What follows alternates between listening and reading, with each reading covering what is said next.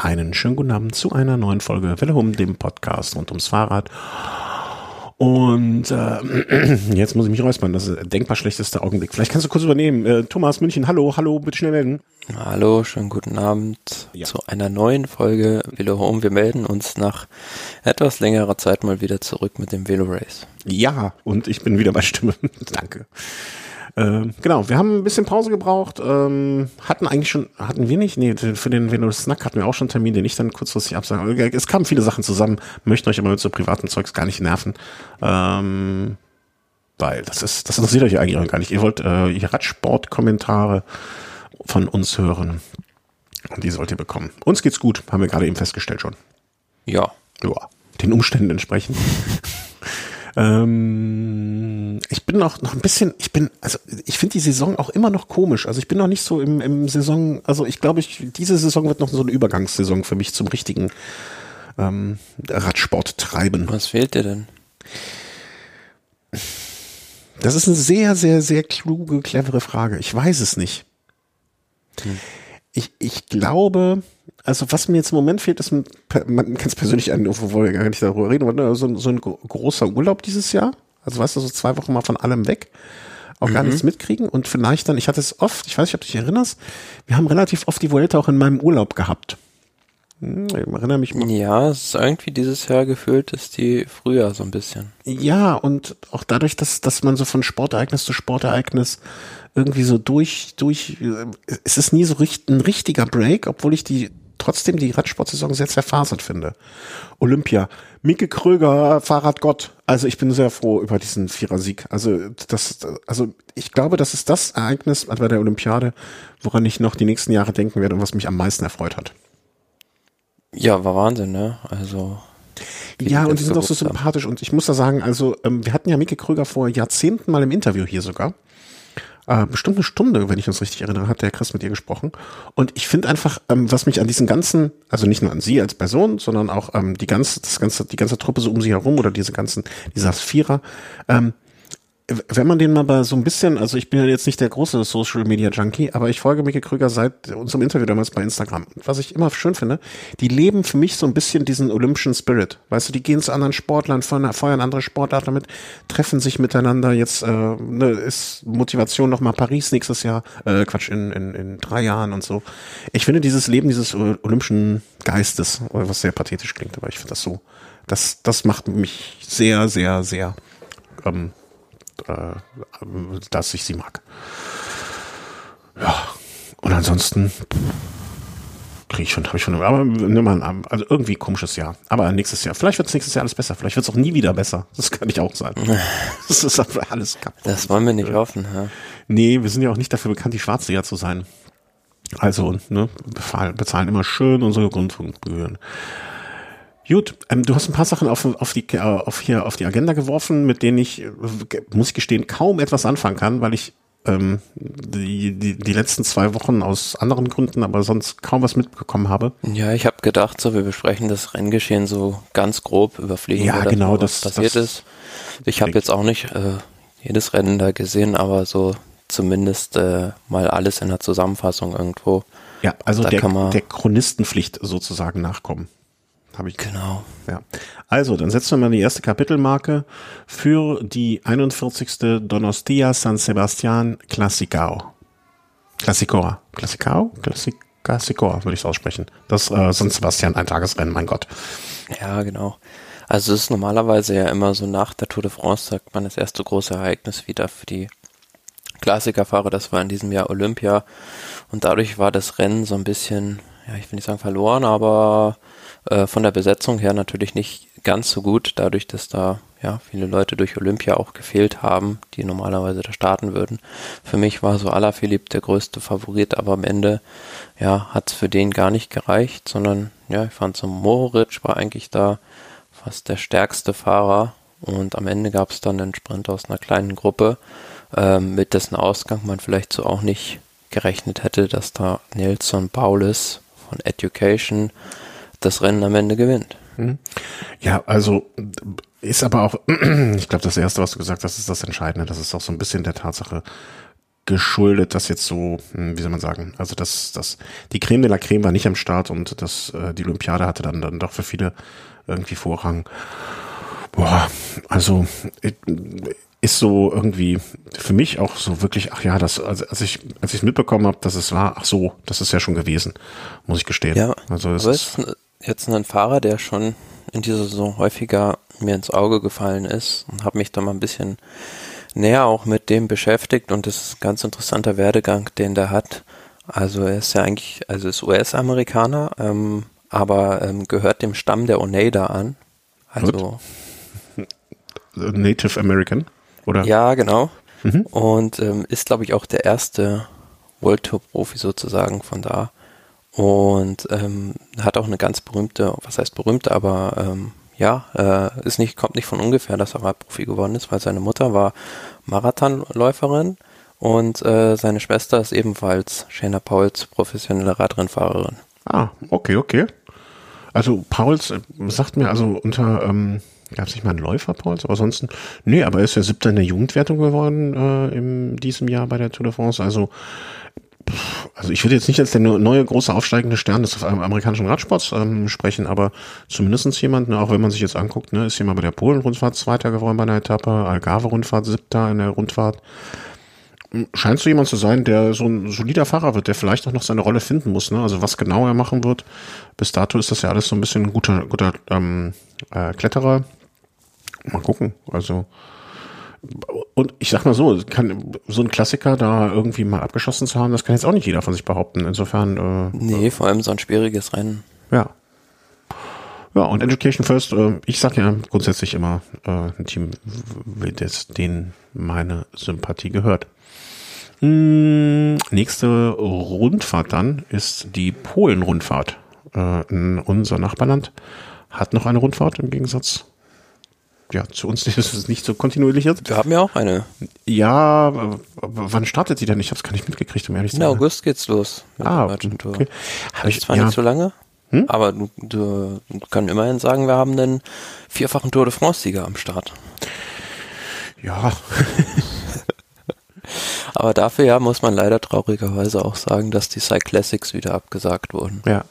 Das stimmt. Ja, ich sehe das ja immer noch alles, also ich, ich finde, was im Moment abgesagt wird, kann ich alles noch unter Corona-Schäden ähm, verbuchen. Und ähm, da, da tut mir vieles nicht ganz so weh, als wenn es jetzt einfach so abgesagt worden wäre, muss ich sagen. Naja, da hieß es ja auch bei den Cyclassics in der offiziellen Begründung irgendwie, äh, aufgrund des äh, ja, fortschreitenden Infektionsgeschehens können wir das dieses Jahr wieder nicht austragen, aber ich glaube, die kommen halt einfach ohne die Jedermänner nicht zurecht. Mhm. Ja, das, also dass das, das ein wirtschaftlich großer, die Veranstaltung. dass das ein wirtschaftlich großer Faktor ist, äh, ohne Frage. Ähm, aber ble bleibe ich bei meiner Aussage. Ne? Also dann ist es halt so, dass, dass man da im Moment wieder drauf warten muss. Nee. Also die Jedermänner sind da halt, äh, wir hatten gerade eine kurze Unterbrechung in der Leitung, ähm, Jedermänner sind halt ein entscheidender Faktor bei der äh, Finanzierung so einer Geschichte, wenn du nicht halt Sponsoren wie Santa mehr hast. Ja, und ja, also ich frage mich nur immer, ob es da nicht eine Möglichkeit gibt, das irgendwie nachhaltiger auf die Beine zu stellen. Naja, die, wenn du nicht die Tour de France bist, hm, anscheinend nicht, oder, ne, also das, oder du gibst halt, oder du machst es wie so Triathlons, ne, dass einfach das Startgeld vielleicht so hoch setzt, aber dann weißt du auch nicht mehr, wie viel, könnte man ja mal ausprobieren, ne, mhm. dass man, ja, aber das ist ja auch irgendwie, nee, irgendwie geht's nicht, glaube ich, beim Radsport, oder, du musst es halt irgendwie, keine Ahnung, vielleicht brauchst du einfach wieder eine Tradition von ein paar Jahren Deutschlandtour, dass es dann irgendwann auch die anderen Rennen wieder gibt. Und darüber müssen wir vielleicht wieder mal ein paar Rennen haben, wo Deutsche auch nach vorne sind, dass das für die Deutschen außerhalb unserer Blase auch interessanter wird. Ach ja, wie schaffen es denn die Polen? Die machen immerhin eine Sieben-Tages-Rundfahrt und äh, haben da auch nicht die allerschlechtesten Sta äh, Fahrer am Start. Nö, sehr gutes Fahrerfeld in diesem Jahr und ähm, ja, Polen-Rundfahrt äh, hat ja im letzten Jahr nicht so schöne Schlagzeilen geschrieben. Wir erinnern uns da alle an diesen schweren Sturz von Fabio Jakobsen. Mhm. Und ähm, ja, in diesem Jahr, aber wie du schon sagst, recht gut besetzt. Erste Etappe, dann gleich ein deutscher Etappensieg von Phil Bauhaus mit so einem ja, Kopfsteinpflaster. Finale war das. Und dann noch, ja, zwei Etappensiege von Joao Almeida waren, glaube ich, sogar seine ersten beiden Profisiege jetzt. Möchte man gar nicht glauben. Nee, das aber, kommt jetzt auch wirklich überraschend. Aber er hat immer gute Platzierungen, aber ist halt so kein absoluter Siegfahrer bislang gewesen, hat sich jetzt geändert und auch erfreulich, Fernando Gaviria hat noch eine Etappe gewonnen, nachdem der jetzt auch schon eine ziemlich lange Durststrecke hatte. Aber krass, oder? Portugiesischer Meister und dieses Jahr noch kein Rennen gewonnen. Ähm, und sonst auch immer nur zweiter. Krass. Also, das war, war, mir noch gar nicht bewusst, aber jetzt, wo man es so sieht, dann äh, klingt das ja völlig plausibel. Er ist, ist übrigens noch ähm, unterwegs, also die Polrundfahrt. Wir sind gerade bei, heute war Etappe Nummer 4, 5, 6 und 7. Könnt ihr euch also noch anschauen. Äh, Katowice und Krakau als Etappenauto für, darf man das auf, darf man, darf man, doch, man darf, darf man eigentlich so, du bist ja quasi gelernter Sportjournalist. Wenn man, muss man, sollte man ähm, eigentlich immer die, die, die Städtenamen in der Landessprache dann noch sagen oder darf ich jetzt in dem Fall, weil es auch einen deutschen Namen gibt, dafür, weil ich kann den polnischen nicht aussprechen, sagt man lieber den polnischen falsch oder den deutschen richtig? Welchen möchtest du denn? Von welcher Etappe? Äh, von kann ich probieren. Nummer 6 und 7. Katowice ist wahrscheinlich. Katowice, ja, ja, und Krakau. Ah, Krakau, spricht man genauso aus, okay. Ich denke, ich bin kein Pol ja. Polnisch Native. Nee, aber mich hat ja jetzt so interessiert, ob das so grundsätzlich unter Sportjournalisten, ne, sprich, versucht man immer den, den Namen von so einer Stadt in dem in der Landessprache dann auszusprechen? Naja, es kommt halt drauf an. Also es gibt, da muss man das, glaube ich, von Fall zu Fall beurteilen. Also so zum Beispiel in Südtirol, die sich da ja auch als eigenständige Region sehen, kannst du ja auch Bozen oder Bolzano sagen. Mhm. Aber da gibt's jetzt nicht so äh, unter den Journalisten so Best Practice oder die das ungeschriebene Gesetz oder so etwas. Davon habe ich noch nie was gehört. Ja, und wenn du es nicht gehört hast, dann hast keiner. Dann gibt's das nicht. Das Kann auch einfach sein, dass ich keine Ahnung habe. Ach, ach, ach, komm, nee, nee, sowas fangen wir gar nicht erst an. Hm, also wenn ihr da noch mehr wisst, äh, irgendein Hörerin oder Hörer, dann äh, gerne, gerne melden. Würde mich interessieren ähm, ob ich mich jetzt hier zum Affen gemacht habe oder nicht. Und wenn dann, damit ich es in der Zukunft richtig mache. Also noch drei Etappen bei der Polen-Rundfahrt. Und dann gibt es noch die Burgos-Rundfahrt, die in ähm, Spanien stattfindet. Auch teilweise, behaupte ich jetzt mal, wenn ich mir das so angeguckt habe, auf Streckenteilen, die, ähm, die der Vuelta sehr ähnlich sind. Definitiv. Die eine äh, Bergankunft am Picon Blanco bei der Vuelta Burgos ist auch Teil der äh, Spanien-Rundfahrt. Mhm. Und die Spanien-Rundfahrt, da kommen wir später noch dazu, wird Aber auch dieses Jahr sogar in Burgos starten. Aha, aha. Ja, das, ich habe ich hab mir, wie gesagt, äh, im Vorgespräch, ach nee, das war im Vorgespräch, das wissen die Hörer ja nicht, mir die Strecke auch ganz, ganz, ganz schön angeguckt. Burgos ist ja nicht nur der Startort, sondern auch der Zielort der ersten und der zweiten Etappe. Richtig, ja, mhm. genau. Mhm. Vorbereitet. Da, bist gar nicht gewohnt, ne? Da war es auch für viele Fahrer sinnvoll, sich da bei der Burgos-Rundfahrt einzuschreiben und vielleicht schon mal so ein bisschen Streckenkenntnis zu sammeln. Und ja, ich fand, das war in diesem Jahr äh, vielleicht noch spannender als die letzten Jahre, diese kleine Rundfahrt mit zwei Bergankünften, äh, ein, zwei Sprintetappen auch und einem Hügelfinish auch noch mit drin. Zweimal hatten den Sprinter gewonnen, Molano von UAE. Ähm, ja, einmal Edward Plankert hat dieses leichte Apple-Finish da gewonnen. Und dann die beiden Bergankünfte fand ich extrem spannend, weil bei der, was heißt, das war, war ja keine Bergankunft, die Etappe Nummer drei, sondern mit dem Picon Blanco drin und dann eine Talankunft, quasi sind die noch eine Abfahrt runter. Mhm. Das fand ich extrem spannend, weil da äh, hat man so gedacht, äh, man ist vielleicht im Jahr 2018 irgendwo, wo da äh, Fabio Aro Roman Bardet am Berg hinterherfährt. ja, äh, Bardet hat dann an dem Tag auch gewonnen, äh, diese Etappe. Hm, Mikel Landa, hab, muss ich gestehen, hatte ich jetzt nicht so richtig verfolgt nach der Tour de France. Der ist aber wieder gut in Tritt gekommen, an, augenscheinlich. Ja, hat er seine Verletzung scheinbar ganz gut überstanden und äh, hat auch am Ende den Gesamtsieg der Rundfahrt geholt, weil das war recht kurios. Also auf dieser Etappe mit diesem Tal, mit dieser Talankunft, die Bardet gewann, äh, gab es sowohl in der Verfolgergruppe von Bardet, der sich da abgesetzt hat, einen Sturz, als auch Bardet selbst ist in der Abfahrt gestürzt, hat aber gefühlt zehn Sekunden nur gebraucht, um wieder aufs Fahrrad zu kommen, hat sich dann aber scheinbar bei dem Sturz da äh, ja etwas doller wehgetan, so dass er bei der letzten Bergankunft an den Lagunas de Neila äh, nicht mehr mit den anderen Favoriten Schritt halten konnte und den Gesamtsieg noch an Landa abgeben musste. Ah, okay, aber ja, aber ist ja dann trotzdem eine, eine wichtige Information, dass man sagt, okay, also im Grunde genommen, Bardet wäre vielleicht der stärkste Fahrer gewesen, wenn es nicht zu diesem Sturz gekommen wäre. Insbesondere, wenn man auch nochmal Richtung Tour guckt. Äh, wo älter, meine ich natürlich. Mhm. Aber schön, dass man Mikkel dann zumindestens ähm, jetzt so, also er ist 31, der ist jetzt kein alter Knacker. Aber nichtsdestotrotz, je älter man wird, umso weniger gut und schnell erholt man sich natürlich von solchen Verletzungen. Ähm, und ja, deswegen finde ich es erfreulich, dass er anscheinend äh, gut drauf ist im Moment. Ja, und ganz interessant, vielleicht noch, was heißt ganz interessant, aber ein bisschen schade gewesen für die Rundfahrt, dass, ich meine, es war auf der ersten Etappe schon die Hälfte des Ineos-Teams da auf der Straße lag fast und äh, da in der Gesamtwertung alle Chancen verloren habe. Und äh, muss man sich ja auch mal vorstellen, mit was für einer Mannschaft die da am Start waren. Bernal, Yates, Navas, Puccio, Sivakov, Martinez und äh, Rodriguez. Also ja. das war schon eine super Truppe. Da, äh, ist das auch genau der Roaster, der eigentlich dann vorgesehen war für die Vuelta? Würde ja totalen Sinn machen. Äh, ich glaube, ein oder zwei Änderungen gibt es da noch. Na okay, die können dann ja aber auch sturzbedingt halt sein, ne? Aber äh, grundsätzlich äh, macht, würde das ja meiner Meinung nach Sinn machen, äh, so ein Team dann vielleicht schon mal vorher, so zwei, drei Wochen vorher, ähm, da mal zusammenzubringen. Also so rein Team Spirit mäßig und klar. Aber ist natürlich dann scheiße, wenn sie alle am ersten Tag da liegen, wie die fliegen. Ähm, vor allen Dingen, Simon Yates muss es dann ja wohl am schlimmsten erwischt haben, wenn ich das richtig interpretiere, was da ähm, sich in der ähm, im Tagestableau so darstellt. Hm, Burgerschrumpfahrt. Ja, und dann können wir eigentlich direkt äh, übergehen zum, ich sag mal, heute dominierenden Tagesordnungspunkt äh, abseits des sonstigen. Und ja, ein kleines Rennen hätten wir noch. Was? Habe ich das übersehen? Ach, die, da, da sind wir gesprungen. Okay, dann nehmen wir ja, das, genau. dann nehmen wir noch das Arctic Race ähm, auf, auf in den hohen Norden. Zum neunten Mal hat sich auch irgendwie schön etabliert.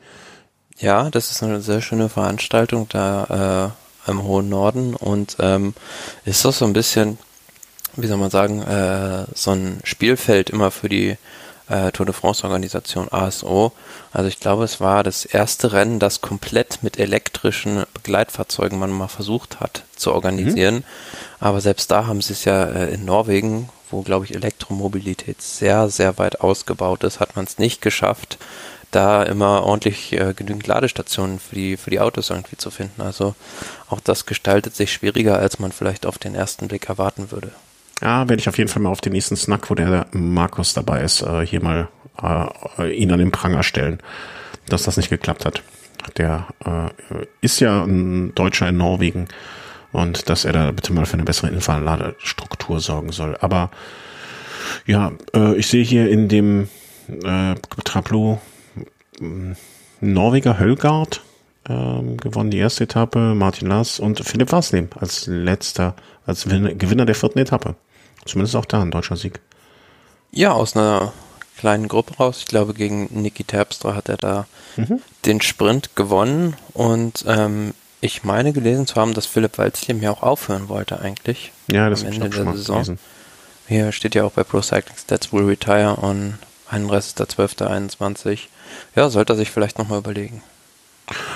Ach, ich, ja, ich, ich, ich weiß nicht. Ich glaube, wenn du mit 33 so eine Entscheidung oder so einen Entschluss da getroffen hast an der Stelle, vielleicht wollte er sich auch noch einen schönen Abschied machen. Ja, da ist ihm nochmal was gegönnt. Ja. Muss ja nicht das Schlechteste sein, nochmal einen rauszuhauen und äh, da die letzte Etappe zu gewinnen. Aber der geneigte Hörer wird schon gemerkt haben, ich scharre schon mit den Hufen auf zur Vuelta. Da geht es jetzt hin ähm, im Vorfeld jetzt auf einer Skala, oder nee, wenn du die drei großen, jetzt wo du sagst, du hast, konntest dich in Ruhe schon mal ein bisschen mehr damit beschäftigen, ich habe mir auch schon mal ein bisschen was ähm, angeschaut. Hm, jetzt mit den Erwartungen, die du auf die, an die Vuelta hast, äh, wo würdest du denken, wirst du nach der Vuelta die drei Rundfahrten einstufen? Im Sinne von, war spektakulär, hat Spaß gemacht zu gucken und ich weiß, das ist eine sehr hypothetische Frage. Aber wo glaubst du, wird die Welt am Ende hinschätzen? Ich, ich habe schon ganz bestimmtes, ich habe schon ganz, ganz, ganz klare Vorstellung. Ja, ich vermute mal so zwischen Giro und Tour, vielleicht sogar noch vorm Giro. Also als beste Rundfahrt des Jahres wirst du Ende des Jahres sagen? Ja, zwischen 1 und 2 oder zwischen 0 und 1. Was? 1 und 2 und 0 und, achso, 0 und 1. Ja, also sie wird es vielleicht auf den äh, ersten Platz schaffen. Ich sag dir auch warum. Hm? Weil, wenn ich mir so grob den Parkour anschaue, dann ist es extrem abwechslungsreich, obwohl das äh, nach sehr, sehr vielen Bergen aussieht, aber die Strecke bietet eigentlich für jeden Fahrer irgendwie was. Erinnere mich bitte, dass am Ende der Vuelta-Streckenbesprechung ich nochmal kurz auf eine Sache schimpfe, aber ansonsten bin ich völlig bei dir. Ähm, was mir ganz grandios gefällt, ist diese, diese, dieser, Achtung, äh, hier, ne, Trigger, Triggerwarnung, wer von Schimpfworten nicht, nicht, nicht klarkommt, möge bitte die nächsten 23 Minuten nicht hinhören. Dieser Dreck bei der Tour nach der Ankunft oben am Berg nochmal ins Tal zu fahren. Wie schön, dass die Spanier so einen Blödsinn nicht mitmachen, muss ich direkt mal sagen. Ähm, es sind Bergankünfte, äh, ich habe es jetzt nicht durchgezählt. Ähm, A1, das würde ich sogar fast auch als kleine, na nee, zwei, drei, okay, einmal machen sie den Dreck auch. ähm, na gut, zweimal. Also gefühlt, also es sind relativ viele Bergankünfte und sie machen einfach nicht den Fehler, den die Tour macht, oder? Das ist doch, äh, also das ist eine Rundfahrt. Ja, finde ich schon. Also und man muss auch sagen, was mir sehr gut gefällt, aber da wirst du, äh, ich weiß, dass du da ein entschiedener Gegner davon bist. Äh, es hm? gibt da keine Tour d'honneur, sondern sie hören mit einem Zeitfahren auf. Äh, was? Nochmal, den Gedanken habe ich jetzt nicht. Ich glaube, du hast mir gerade von hinten durchs Auge in den Rücken geschossen. Kann das sein? Ja, ich sage, sie machen keine Tour d'honneur auf der letzten Etappe. Ja, das ist natürlich eine Sauerei. Um Wurst. Aber das ist natürlich eine Riesenschweinerei, äh, zugegebenermaßen. Äh, äh, ja, schade. Also ja, stimmt. Das, da habe ich noch gar nicht drüber nachgedacht. Das ist mir noch nicht so aufgefallen. Dreckswelter. Nee, ähm, ja, aber mit so einem Zeitfahren am Ende, wenn es spannend ist, kann ich gut leben. Also das, das, ich, ich mag so eine Tour d'honneur sehr, aber so ein langes und vor allen Dingen langes Zeitfahren, wo es nochmal hin und her gehen kann. Hm, das wünsche ich mir, was da spannend wird. 5. September, könnt ihr schon mal ganz dick und fett in den Kalender eintragen. Ähm, ich glaube, wir machen es wie üblich, ne? Gehen einmal so ganz grob die Strecke durch und dann vielleicht die ersten Etappen, um dann zu gucken, ähm, äh, wie wir an die Favoriten gehen. Ich, ich finde es wirklich sehr interessant, dass also ich habe mir zuerst bei Pro Cycling Stats, ne, also du bist der Pro Cycling Stats Streckenfan, ich bin ja immer, ich gehe ja immer auf die Originalseiten der der ähm, ähm, ja der Vuelta oder der Tour. Und wenn man sich die Pro Cycling Stats Dinge anguckt, dann sind ja immer diese kleinen, ist das ein Piktogramm? Ich weiß es nicht so genau, ne? Und da wurde guck dich so und okay, blaues flach, oranges Mittelgebirge und rotes da wird schlimm. Und dann war eins, zwei, drei, vier, fünf, sechs rote Etappen. Dann dachte ich, naja, sechs Bergetappen. Der Rest zum Mittelgebirge und so ein bisschen was. Also ist ja eigentlich nicht Vuelta-typisch. Aber da finde ich die Einteilung oder Einschätzung der Pro Cycling Stats Macher wirklich ein bisschen für den Eimer. Oder, also ich, ich, ich, also ich finde die unterschätzen. Naja, du darfst es ja nicht so genau sehen. Genau. Ach, darf ich nicht so genau sehen? Kann ich. Da kann man auch schon mal so eine orange Etappe, so, weiß ich nicht. Dunkelorange.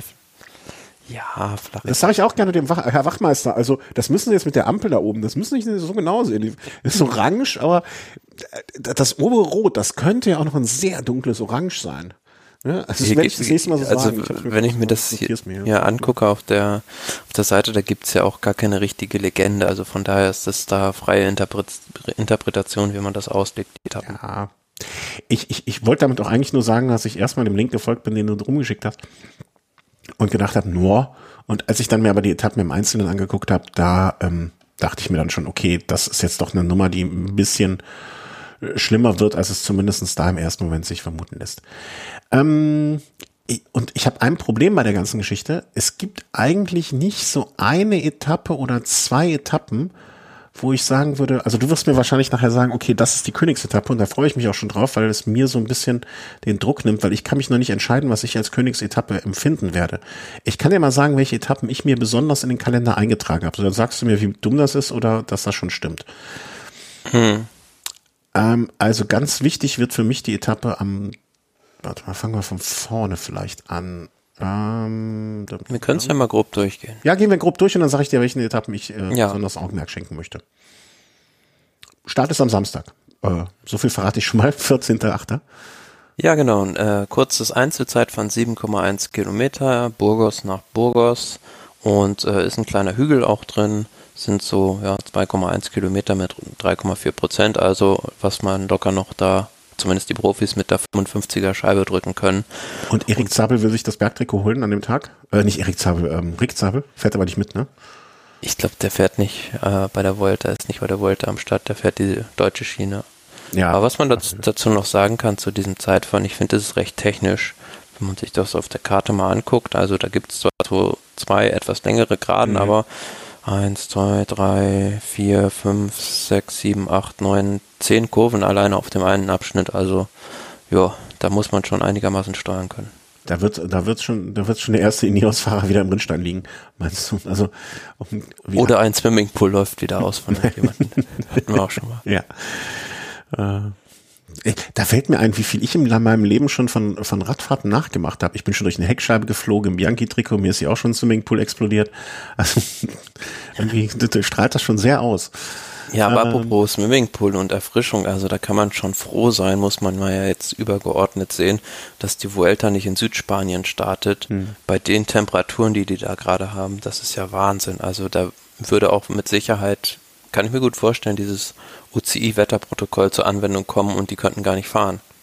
Ja, ich erinnere mich immer noch an, äh, es gab mal so einen Hersteller, wer war das denn? Ähm, ah, hier, äh, BioRacer, die hat noch extra mal so kühle, kühlende Trikots ähm, entworfen. Das wäre jetzt, ich muss im Moment niesen. Achtung.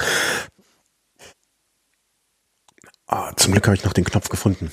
Ähm, ja, äh, Zeit, äh, Einzelzeitfahren am ersten Tag äh, an der Kathedrale, äh, wie es im katholischen Spanien üblich ist, endet dieses in Burgos.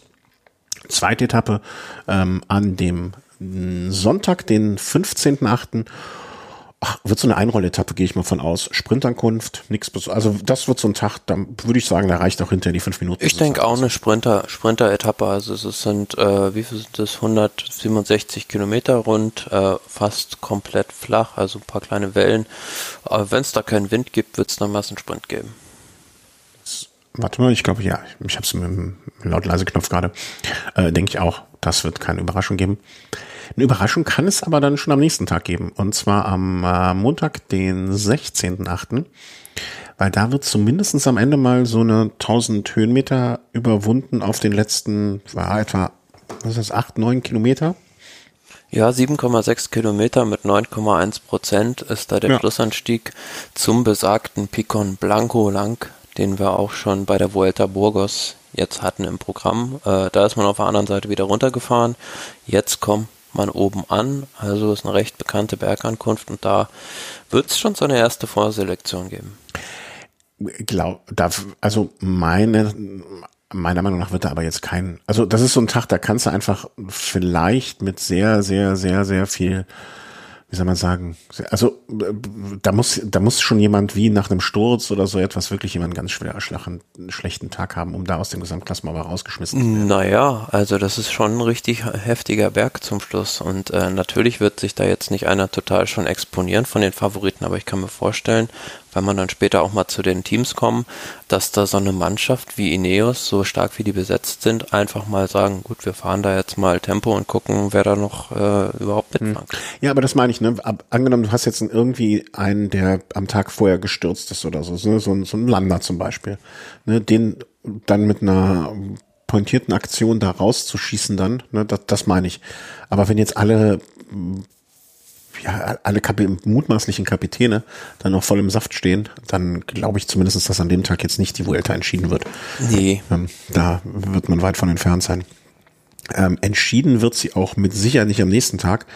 Ähm, am Dienstag, den äh, 17.8., die vierte, äh, nee, 14.8., ähm, ist so eine klassische Überführungsetappe, würde ich behaupten. Ne? Also ja, da also wird nicht, nicht so, nicht so wirklich bergig, also ein paar kleinere Wellen drin. Ansonsten kann ich mir auch gut vorstellen, dass es da wieder einen Sprint gibt. Ja, oder Ausreißer. Also ich, ich, ich hatte sie eher so als Ausreißer-Etappe, weil irgendwann, das ist so eine Etappe, glaube ich, wo so Teams, die sich, die sich bisher noch nichts, noch überhaupt nicht sichtbar waren. Ähm ja, aber ich glaube, am Anfang der Rundfahrt, wenn da alle noch relativ frisch sind, da werden schon versucht, die Sprinterteams auf Gedeih und Verderb versuchen, ihre Etappen abzuschießen.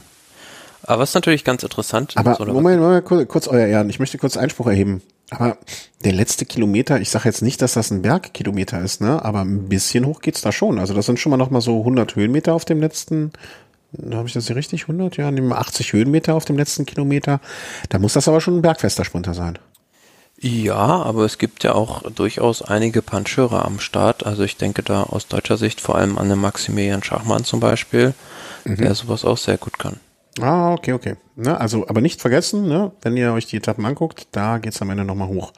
Interessant finde ich aber auch, dass sie den ganzen Tag irgendwie so auf 1000 Metern Höhe unterwegs sind.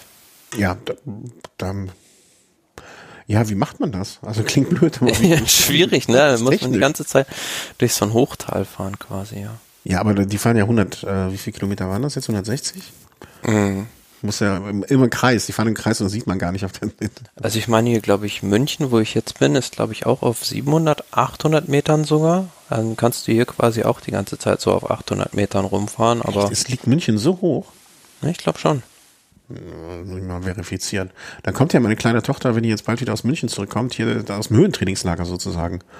Quasi, ja. München, Höhe über Meer über Meer, normal null, ist ja München über Höhe, Meeresspiegel. 519, ja. Ja, du hast also, eine Sekunde schneller. Das ist ja. natürlich aus, wahrscheinlich aus dem Stadtzentrum rausgemessen, aber wenn man mal so in der Umgebung unterwegs ja, ja, ist, da ist es dann schon immer ein bisschen höher. Und das, und das, das Lustige ist ja, oder das Schöne, wenn man Münchner Süden rausfährt, äh, immer wenn man zurückfährt, hat man tendenziell immer eine leichte Bergabstrecke. Das stimmt. Ähm, ich liege über 53 Meter über Normalhöhen Null hier. Also wenn ich von dir zu mir fahre, habe ich quasi 500 Höhenmeter, äh, 450 über unter nicht überwunden, sondern äh, ne, also runter Meter. Mhm. So, unser kleiner geografischer Exkurs endet an dieser Stelle und wir gehen zurück. Bei welcher Etappe waren wir jetzt? Ich hatte den Überblick. Etappe 5 kommt, kommt, jetzt. ne? Auch Taracon nach Albacete, auch das noch, das dürfte noch viel mehr eine Beute für die Sprinter sein als die Etappe Nummer 4. Also da bin ich mir relativ sicher, dass nach 184,4 Kilometern äh, dort es einen Massensprint geben wird. Nach wie viel Kilometern? 184, ah, 184, okay, dann habe ich dich falsch verstanden, sorry. Weil ich dachte gerade 284, irgendeiner hier auf komplett falsche Pferd. Das wäre die Mailand-Sanremo-Distanz, aber ja, dann, dann bräuchte man auch einen Ruhetag hoffentlich, oder hätten sie wahrscheinlich. Das war der Mittwoch, Donnerstag. Donnerstag finde ich eine sehr interessante Etappe und ähm, ich habe eine Sache noch nicht nachgeguckt, aber ich vermute es sehr stark. Ähm, das wird, glaube ich, eine Etappe, die noch also die definitiv, oder vermute ich jetzt einfach mal, von Kilometer 74 bis Kilometer 150 am Meer lang fährt. Ähm, weil da geht's ja dann nun mal wirklich topf, topfflach äh, ähm, zu. Mm, ja, meine Vermutung ist nicht ganz falsch. Ist total richtig. Also die fahren da genau entlang der Küste wie an der Schnur gezogen. Und wenn das, also die, die Vuelta ist ja bekannt dafür, nicht unbedingt die äh, Rundfahrt mit den langsamsten Durchschnittsgeschwindigkeiten zu sein. Wenn die an dem Tag noch Rückenwind haben, könnte das eine verflucht schnelle Etappe werden. Ja, noch schöner wäre es, wenn sie Seitenwind hätten. Da wird vielleicht vorher schon, bevor diesem kleinen Schlussanstieg, den es da am Ende noch gibt, mhm. auch noch was passieren, weil am Ende zum Schluss geht es dann nochmal zwei Kilometer mit rund neun Prozent im Schnitt bergauf. Also ist so die, der Klassiker, den man von der Vuelta eigentlich kennt, diese Wände, die da am Ende oft einer Etappe noch zu bewältigen sind.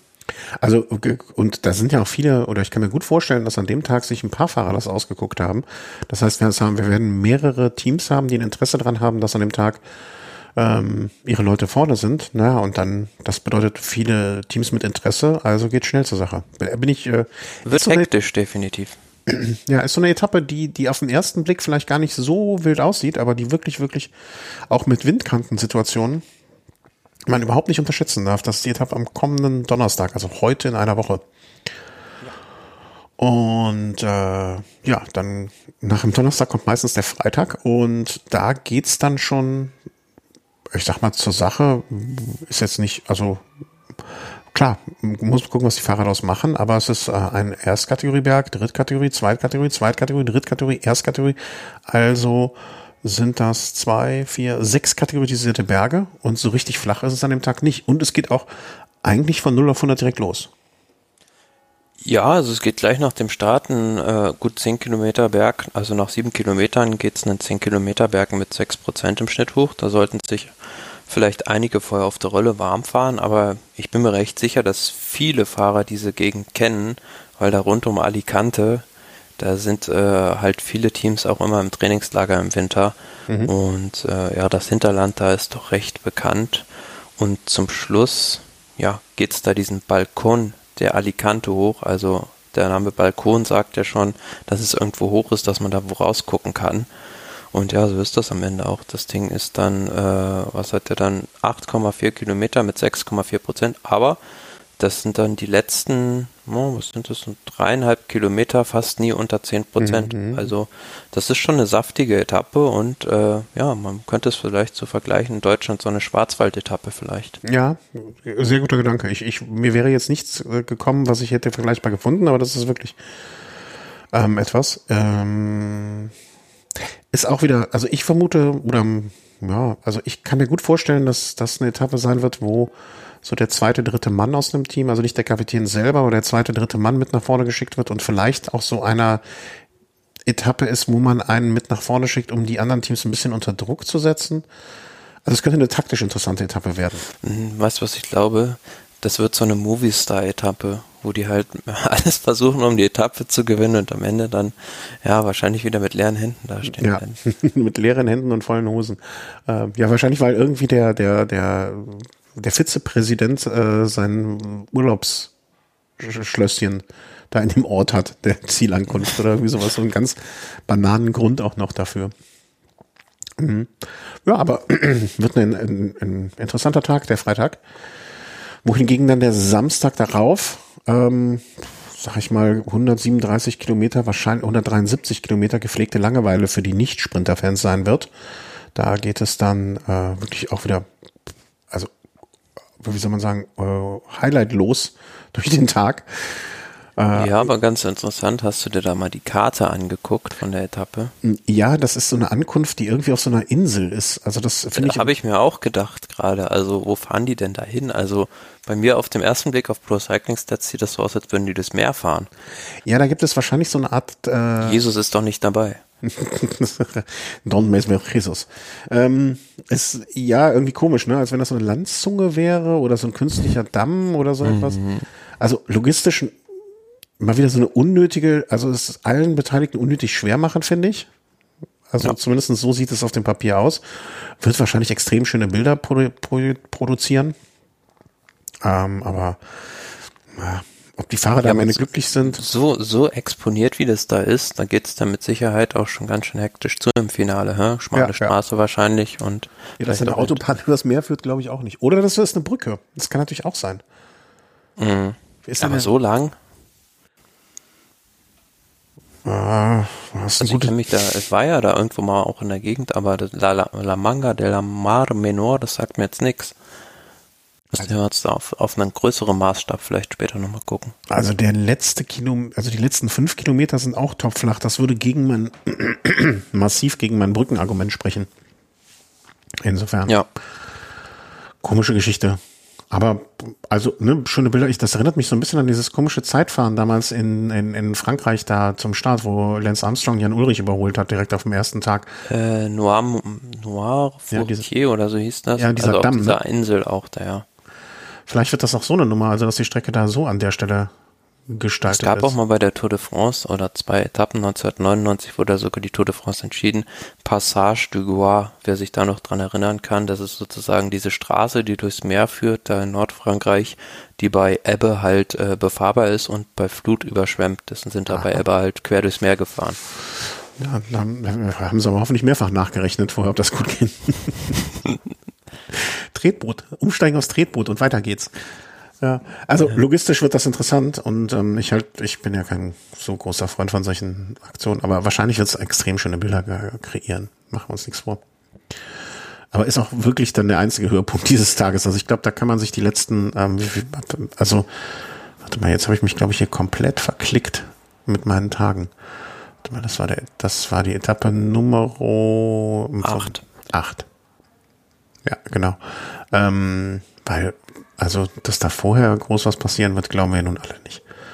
Kann sich die letzten zehn Kilometer wahrscheinlich geben. Ja. Das ist der Samstag. Ähm, es geht weiter mit dem Sonntag. Und genauso flach, wie es am Tag davor war, wird es dann ein äh, durchaus anstrengender Tag für die meisten Profis, die zumindest etwas in irgendeinem in irgendeinem Rennen ihre Karten haben. Ja, das ist eine der Etappen, die man sich da definitiv anschauen kann. Ähm, Etappe Nummer 988 Kilometer, Puerto Lumbreras nach Alto de Velific. Und ähm, am Ende geht's dann einen Berg mit, ja, was sind das, 13 Kilometer mhm. hoch mit 7% im Schnitt. Interessant, vorher stehen auch schon einige Anstiege auf dem Programm. Einmal zweite Kategorie, einmal dritte Kategorie und mittendrin so ein Erstkategorie Colors, sage ich mal. Also da geht's auf 2000 Meter hoch und interessant, 29 Kilometer am Stück bergauf. Mhm. Zwar nur mit 4,3 Prozent im Schnitt, aber es macht dann auch die Strecke. Das wäre so ein Berg, der Chris Froome in der letzten Woche gefallen würde. Ja. Also wo man so beständig Leute kaputt fahren kann. Langsam aber sicher die anderen Leute kaputt fahren kann. Wird, glaube ich, auch ein interessanter Tag. Also da, da, da, das wird so für mich, habe ich mir das den Tag so vorgemerkt, als der Tag, wo das erste Mal ähm, es ernst wird für die Kontour-Favoriten. Ja, ist ja meine ich auch ein, ein Sonntag, also da kann man schon gut zu, zuschauen. Ja, vor allen Dingen, wenn es am Montag danach, also auch von den ähm, Planern natürlich so gestaltet, am, am Montag danach ist dann der erste Ruhetag in Almeria und äh, danach der Dienstag, ja, zweite Kategoriewerk, äh, circa so vor 20 Kilometer vom Ziel. Ja, das ist ja, das ist eigentlich im Prinzip meine äh, Etappe, wo ich am meisten drüber weiß. Ach. Weil das genau die Gegend ist, wo ich mal gewohnt habe. Zwischen Roquetas del Mar und Rincon de la Victoria habe ich ziemlich genau in der Mitte in Torox Costa mal gewohnt und kenne da auch diesen äh, Zweitkategorieberg ganz gut. In Puerto also, de la Almaja? Genau, ja. Um, sollte Mir man leid, schon. Dass das auf den ersten Blick für mich als eine der langweiligeren Etappen aussieht. Ohne deine ja, zweite aber Heimat da schlecht machen zu wollen. Man fährt da auch den ganzen Tag äh, am Meer entlang und da so die Gegend hinter Motril, das kennen vielleicht auch viele, die mal Südspanien im Urlaub waren, äh, ist eine, ab, eine super abwechslungsreiche Küstenstraße, da geht's rauf und runter, kann auch der Wind mal eine Rolle spielen. Dann kommt man an diesen Cuevas de Nerja, also an diesen äh, weltberühmten Höhlen vorbei, mhm. dann Torox Costa und dann biegt man irgendwann da äh, rechts einmal einen Schlenker ins Inland ab und fährt dann wieder runter nach Rincon de la Victoria und dieser Puerto de Almarchar, ähm, der sieht zwar am Anfang recht einfach aus, aber wenn man sich das en Detail anguckt, ja, sind da auch nur die ersten fünf Kilometer. Da geht es teilweise also bergab in den Berg und dann die letzten äh, vier aber, da ist es häufig bei zehn Prozent die Steigung. Also für einen Puncheur ist das äh, eine super Gelegenheit, um da nochmal zu attackieren. Was mir jetzt gerade äh, auffällt, ähm, La Vuelta Virtual. Ride on the same routes as the pros do in La Vuelta from your home. Enjoy exploring nice cycling locations in Spain with Ruby. You heard the Indoor Cycling Reality app. Join the virtual version of La Vuelta, ride on real roads, compete with your friends and just go for a ride. Klingt doch, äh, als wenn ich da mal nachher mal joinen werde hier und mir das zumindest mal angucke. Also das habe ich, das ich auch nicht verstanden. Also ne, dass das, wie soll man sagen? Also jede Grand Tour lächzt doch danach Geld zu verdienen. Machen wir uns das mhm. vor. Dass die das nicht einfach auch, äh, meinetwegen auch an Swift verkaufen, ähm, dass man sagt, okay, hier, äh, ne, hier sind die Originalstrecken. Ja, vielleicht waren die gar nicht so interessiert. Hm? Vielleicht waren die da nicht so interessiert. An Geld zu verdienen? Das nee, ich meine Swift. Hm? Also Swift zum Beispiel an der Vuelta. Hm. Ich weiß, ja, also es ist ja hauptsächlich auch im spanischsprachigen Raum. Ich weiß nicht, wie verbreitet da Swift ist, vielleicht fahren die da irgendwas anderes. Ah, nein, das ist also, ne, da muss ich dich, ich nehme mich in Schutz. Äh, da hast du nicht so eine von. Äh, Swift ist quasi so, so dermaßen dominant. Da ich, ich, kann, ich kann mir, ich, mir fallen nicht viele Branchen ein, wo ein Hersteller oder ein Anbieter von etwas so dominant ist wie da. Also vielleicht noch ganz, ganz früher Scout und Rucksacks. Rucksäcke. Oder wie soll man sagen, mir fällt echt wenig dazu ein. Flex und Winkelschleifer. Flex und Winkelschleifer? Naja, Flex ist ja die Marke und Winkelschleifer das Gerät. Echt? Ich dachte, Bosch ist der. Ich dachte, Flex, ein Flex ist das Gerät. Bist du sicher? Oder begeben wir uns gerade auf noch dünnerem Eis, auf dünneres Eis? Ja. ja. Ähm, naja, egal. Ähm, ich gucke mir das gleich mal an. Uh, what happens uh, once? What happens once 50 days trial period is over? Das heißt, ich kann eine 14 Tage Testzeit machen. Hm, ob ich da wohl mal während der Tour mich reinschaue, äh, Vuelta mal reinschaue? Mhm. Auf jeden Fall mal hier archiviert. Lesezeichen hinzufügen. Danke. Bitte. Ähm, wir sind extrem abgeschwiffen und sind jetzt schon im Bereich Heimwerking. Ähm, letztens wurde ich verglichen. Kennst du noch Tim Taylor, den Heimwerkerkönig, mit dem, äh, mit dem Adjutanten oder Gefährten oder Freund oder da meinte einer, ich hätte optische Nähe. Welche? Will ich nochmal nachhaken. Ja, da gibt's bei YouTube einen lustigen Telefonstreich. Wie Telefonstreich? Habe ich immer. Der Heimwerkerkönig im Baumarkt anruft. Ah, okay. Werde ich mir auch mal raussuchen. Äh, wo waren wir jetzt? Wir sind komplett weg. Ähm, Etappe 11 haben wir jetzt dann. Antequeras nach Valdepeñas. Ja, das finde ich ein bisschen, das finde ich übrigens ein bisschen doof, weil das wird bei der, auf, ah, wenn ich hier drauf gehe, ah, okay. Etappe 10, Etappe 11. Ja, da sind wir jetzt aber neu. Wenn, wenn mich meine geografischen Kenntnisse nicht völlig im Stich lassen, haben wir da also auf der Etappe nach Rincon de la Victoria schon den südlichsten Punkt der Vuelta gehabt. Hm, ja, wenn ich die Karte sehe, würde ich da zustimmen. Ich habe auch den. Eindruck, wenn ich mir so die ganze, ähm, die ganze Strecke mal angucke, kleiner Kritikpunkt, es gibt relativ viele und nicht lange, aber die Anzahl der Transfers ist sehr, sehr groß. Oder täusche ich mich da? Naja, es ist halt so, wenn du dann Spanien befahren willst und nicht überall 200 Kilometer Etappen machen willst. Also die Diskussion hatten wir ja schon mal, was ist besser? Mhm. 60 Kilometer im Bus fahren, 60 Kilometer auf dem Rad fahren oder es gibt auch manche, die können 60 Kilometer mit dem Helikopter fliegen. Ja, und die werden dann wieder bevorzugt. Na, aber ich finde, es sind wirklich es kommt selten vor, dass ähm, Start und Zielort der gleiche ist. Ähm, das ist schon, ja, naja, ist jetzt so, machen wir das Beste draus. Ähm, da sind wir jetzt, Etappe Nummer 11 wird jetzt, ich glaube, das könnte eine Ausreißer-Etappe werden. Das glaube ich auch. Also ja, das. mit Sicherheit zum Schluss zwar nochmal ein Zweitkategorieberg kurz vor Ziel, aber ich glaube, da wird sich eine Spitzengruppe durchsetzen. Ja. Etappe Nummer 12 ist dann am Donnerstag, den 26.8.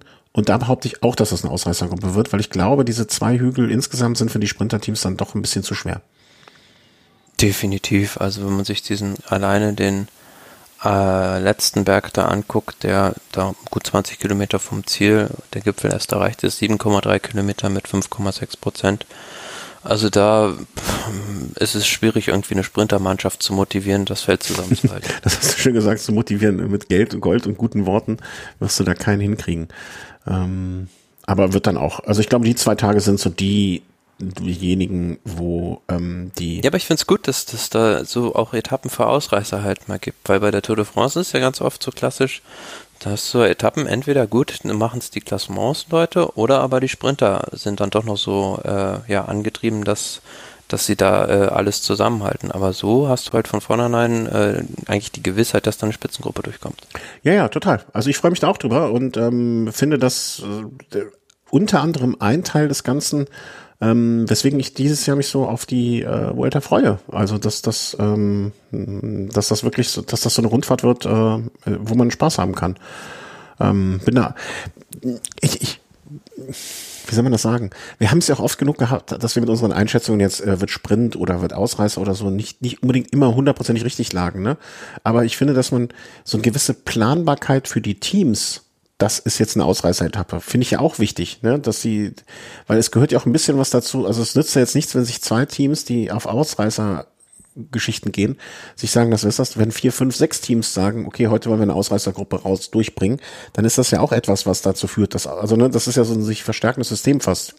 Man kann verstehen, was ich meine. Ähm, dementsprechend finde ich das auch von der auch sehr schön, dass das so planbar ist. Ähm, ja, und auch kulturell sehr interessant, die Etappe. Ne? Cordoba war ja die Hauptstadt des maurischen Spaniens. Sie. Und wer, wer da mal war, das ist äh, auch, äh, wenn man da mal touristisch unterwegs ist, sehr, sehr ansprechend. Ich habe ja mir schon vor, ja, ich möchte, ich hoffe, die, die meisten haben es wahrscheinlich schon vergessen, damals den Lapsus geleistet, hier das Cordoba in ähm, Spanien da unten mit dem Cordoba in Argentinien, wo es diesen Fußball, habe ich mal verwechselt. Aber ich, ich sprach von Cordoba. Ja, genau. Ich glaube, das habe ich vielleicht sogar die Folge damals benannt. Ähm, und in, in Cordoba bin ich auch fast mal ähm, äh, in einen Tumult geraten. Es ist wirklich sehr schön. Man sitzt da ja so außen ähm, auf, an dieser Mauer dieser Moschee, wo die christlichen mhm. Eroberer ja sich nichts Besseres überlegt haben, als wir bauen einfach unsere Kirche in die Kirche, in die andere Kirche rein. Dann hast du, ne, hast du diese große, schöne Moschee und in der Mitte so eine kleine christliche Kirche reingebaut. Ähm, sieht total scheiße aus. Aber naja, ähm, also nicht, sieht nicht scheiße aus, aber ich finde es einfach, ein, warum kann man nicht einfach die Kirche daneben stellen, sondern muss da diese Moschee dann damit äh, irgendwie sich ähm, die Kirche im Dorf lassen. Ja, dann lass die Kirche im Dorf und pack sie nicht in die Moschee. Jeder soll auch seinen, seinen Altar da bauen. Ähm, ja, und dann, dann saßen wir da draußen und haben so gegessen und auf einmal kamen so Stadtmusikanten, weißt du, so, so, so, weiß ich nicht, Musiker. Und dann habe ich aus Versehen mein Essen auf deren Kostüm so, naja, wurscht. Ich ahne, wie es ausgeht. Ja, tumultartige Szenen. Ähm, aber Cordoba eine Reise wert. Ich weiß nicht, ob die mich nochmal reinlassen in die Stadt, aber ähm, pff, naja, wird schon. wird schon. Haben schön gesungen. Ähm, Cordoba. Danach wird es dann an dem Freitag eine 203,7 Kilometer flache Etappe nach Villanueva de la Serena gehen. Und das ist dann ja auch wieder, also das, ich, ich sag mal so, also irgendwie auch komisch, weil man fährt dann von unten von Belmes, also dann quasi mhm. auf die Sierra Nevada zu, wenn ich das richtig sehe. Nee, ist, nee, ist nicht die Sierra Nevada, das ist eine andere. Und dann fährt man nee, auch direkt wieder dran vorbei an diesem Naturschutzgebiet. Also es wird eigentlich so ein bisschen, naja, also es ist eine komische Etappe. Das ist keine richtige Überführungsetappe, weil man könnte die gleiche Strecke auch kürzer fahren, deutlich kürzer. Mhm. Und den Umweg, den man fährt, macht man jetzt auch nicht, um irgendwelche tollen Hügel zu fahren, sondern das ist einfach nur Kilometer sammeln, um, den, um das Kilometersammeln willen, finde ich. Ja, tendenziell würde ich sagen auch eher für Ausreißer, weil die Etappe mit 200 Kilometern doch sehr lang ist und im ersten Teil ja recht profiliert. Also da gibt es zwar keine kategorisierte Bergwertung jetzt in, in dem Sinne, aber es geht da schon immer rauf und runter. Hm. Ja, komische, komische Nummer. Aber naja, warten wir einfach mal ab. Hm, so, dann sind wir aber dann wieder dort, wo wir hin möchten bei der Vuelta, nämlich in den Bergen, beziehungsweise bei einer Bergankunft hoch zum Pico Viluercas. Viluercas. Und ja. da, die Etappe habe ich mir auch so ein bisschen angeguckt oder mir auch vermerkt, ne, weil an dem Samstag, das ist auch so eine Etappe, wo das Rennen nicht entschieden wird. Also an dem Tag, wie der schöne Spruch, an dem Tag kann man die Vuelta nicht gewinnen, aber verlieren. Ja, interessante Etappe von Don Benito nach Pico Veluercas, 165,7 Kilometer. Also ja, jetzt nicht super lang, aber auch nicht super kurz die Etappe. Es gibt äh, einen Drittkategorieberg, ein, zwei Erstkategorieberge, ja genau, und zwischendurch einen Haufen unkategorierte Steigungen noch. Und ich finde gerade, äh, wenn man mal so auf die Mitte der Etappe blinkt, da gibt es so einen Berg, also Erstkategorieberg, 2,9 Kilometer mit 13,4 Prozent im Schnitt. Mhm. Also das ist ja eine Wahnsinnswand, die es da hochgeht. Dieser Alto Collado de Ballesteros. Also da ist ja die Steigung fast immer um 13, 14 Prozent. Ja, und vor allen Dingen, ne, also das ist ja jetzt fast so wie so, so, so ein belgischer Klassiker, aber danach ist halt nicht Schluss. Das finde ich das Problem. Ja, und also, darauf, wollte, darauf wollte ich ja hinaus. Also da kann ich okay. mir vorstellen, dass die Abfahrt von darunter, also es sieht jetzt auf dem Profil nicht so extrem aus, aber gerade so diese ersten drei, vier Kilometer dementsprechend auch, ja, also sehr problematisch sein könnten, wenn die da alle runterschießen, dann geht es ja mit Sicherheit auch mit 13, 14 Prozent auf der anderen Seite runter. Das sieht aber, wenn ich mir das so auf dem, wie hieß der Berg? Äh, Oba. Alto Collado de Ballesteros. Hm. Das ist der erste Erstkategorieberg. Ja. Ja, ich wollte gucken, aber man sieht das auf der Karte nicht so wirklich, ob diese Abfahrt dann wirklich schwierig und gemein sein wird. Das, dafür ist der Ausschnitt einfach, zumindest auf dem Material, was ich hier habe, zu groß. Ja, muss man sich zusammenreißen, ne? Also das wäre jetzt so ein... So, so, Erinnert so mich so ein bisschen an die Modus Romano bei, bei der Lombardei-Rundfahrt. Ist ja auch so mittendrin eigentlich mhm. in der ganzen Veranstaltung. Und dann aber die Abfahrt darunter, ja, Remco Evenepoel kann ein, kann ein Lied davon singen, wie gefährlich das da ist.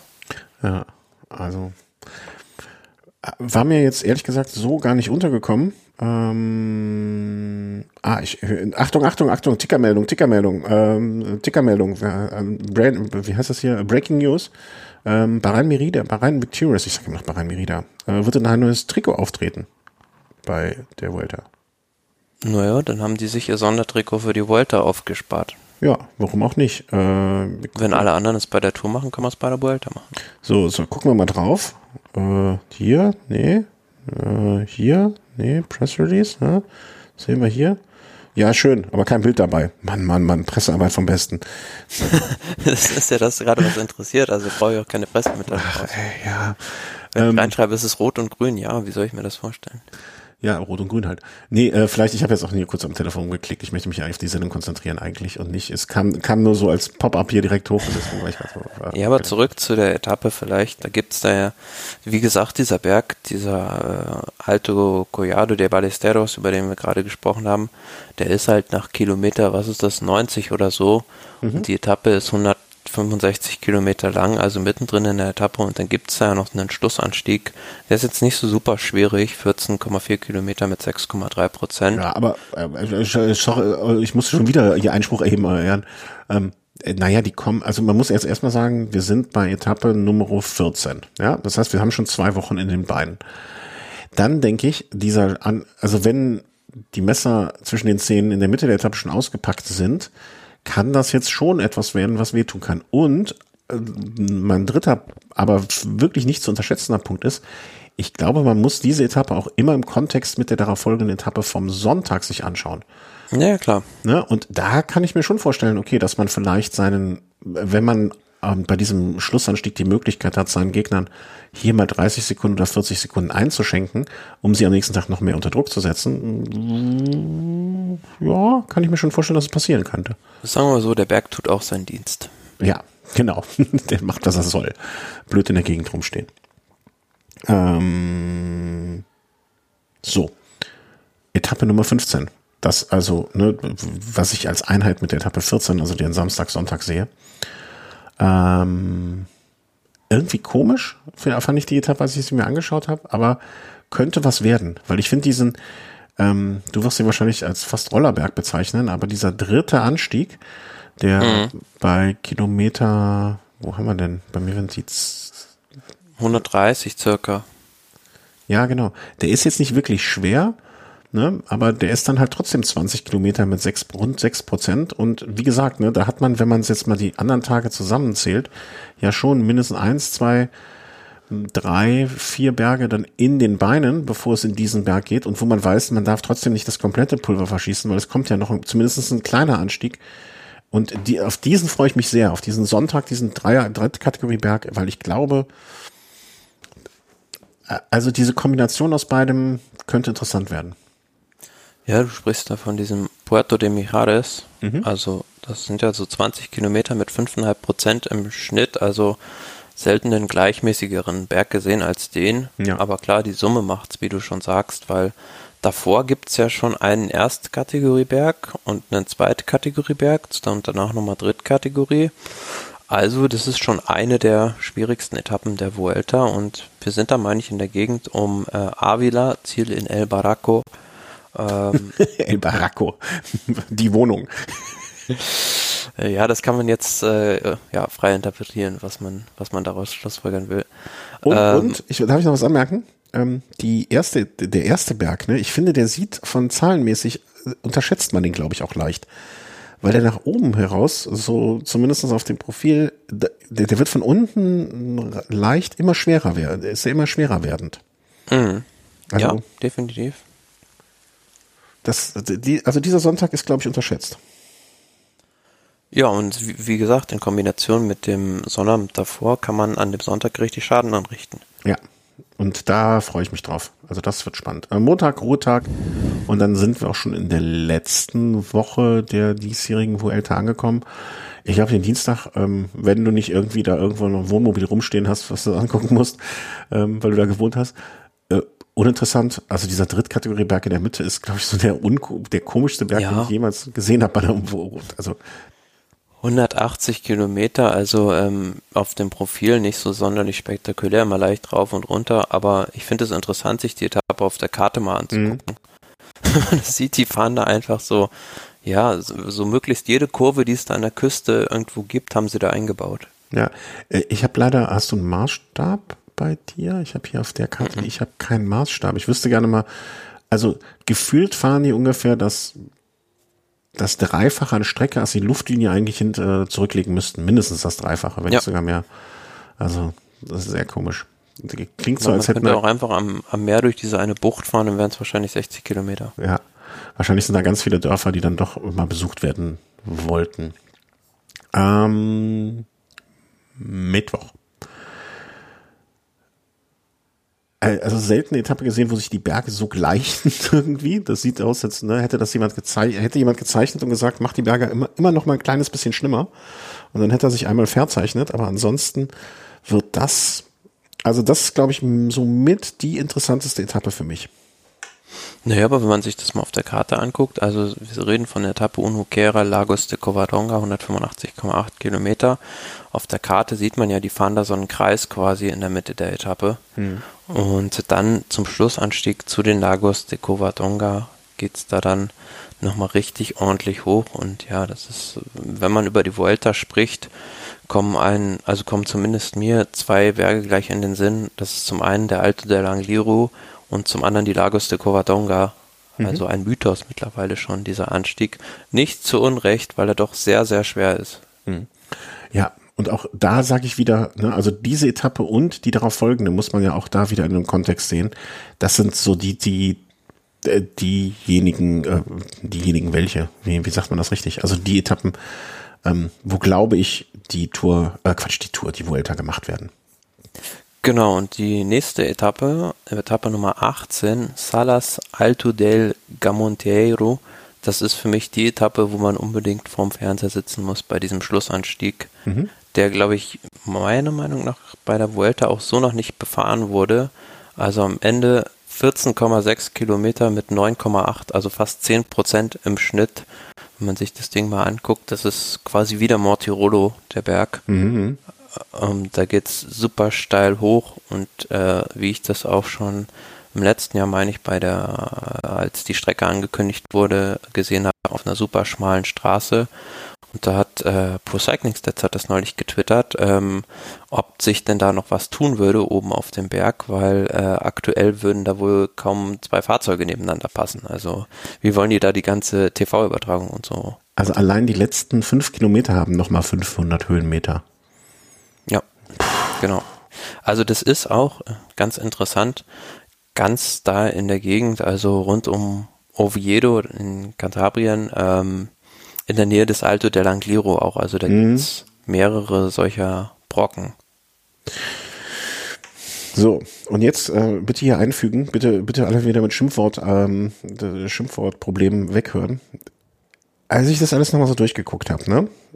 Und dachte ich mir bei dieser Etappe, also ich, äh, das wäre halt so eine perfekte Etappe zum Nebenher noch gucken beim Arbeiten. Mhm. Weil, äh, die Vuelta, fällt mir gerade ein, die Vuelta endet ja häufig ein bisschen später, ne? Erst um 5, 6 Uhr, da könnte ich das ja doch schaffen. Weil äh, donnerstags muss ich halt arbeiten um diese Zeit, verdammt nochmal. Und die Etappe kann man sich, glaube ich, auch nicht in der Wiederholung angucken, weil die könnte jeden Moment spannend sein. Also ich habe ja immer noch, ich, ich habe übrigens das äh, Business-Konzept für unseren Twitter-Account äh, weiter durchdacht. Ähm, ich meine, das ist so eine Etappe, da wirst du wahrscheinlich mir dann sagen müssen, äh, guck dir, guck dir die letzten 30 Kilometer an. Und dann sitzen wir da und denken so, ah, wie soll ich denn heute Abend noch 30 Kilometer Radrennen gucken? Aber irgendwie muss es dann ja doch sein, vor allen Dingen bei solchen Tagen. Ne?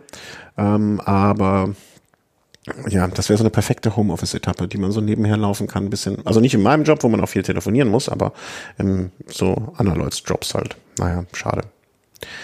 Schade, schade, schade. Ähm, soll ich das mit dem Business äh, Business Ding hier kurz nochmal irgendwie, wie sagt, man, wie sagt man unseren Business Leuten pitchen? Du hast schon Patent angemeldet. Pitchen? Nee, so, ich weiß nicht, was man da macht oder wie man das macht. Äh, aber vielleicht mag es ja irgendjemand machen und uns dann dafür so einen Gratis-Account geben. Es muss doch einfach möglich sein, dass man, macht, macht Twitter das jetzt nicht, dass man so, so Accounts folgen kann, dafür zu bezahlen? Habe ich noch nichts von gehört. Doch, ich glaube, das soll, das soll es geben bald oder gibt es bald.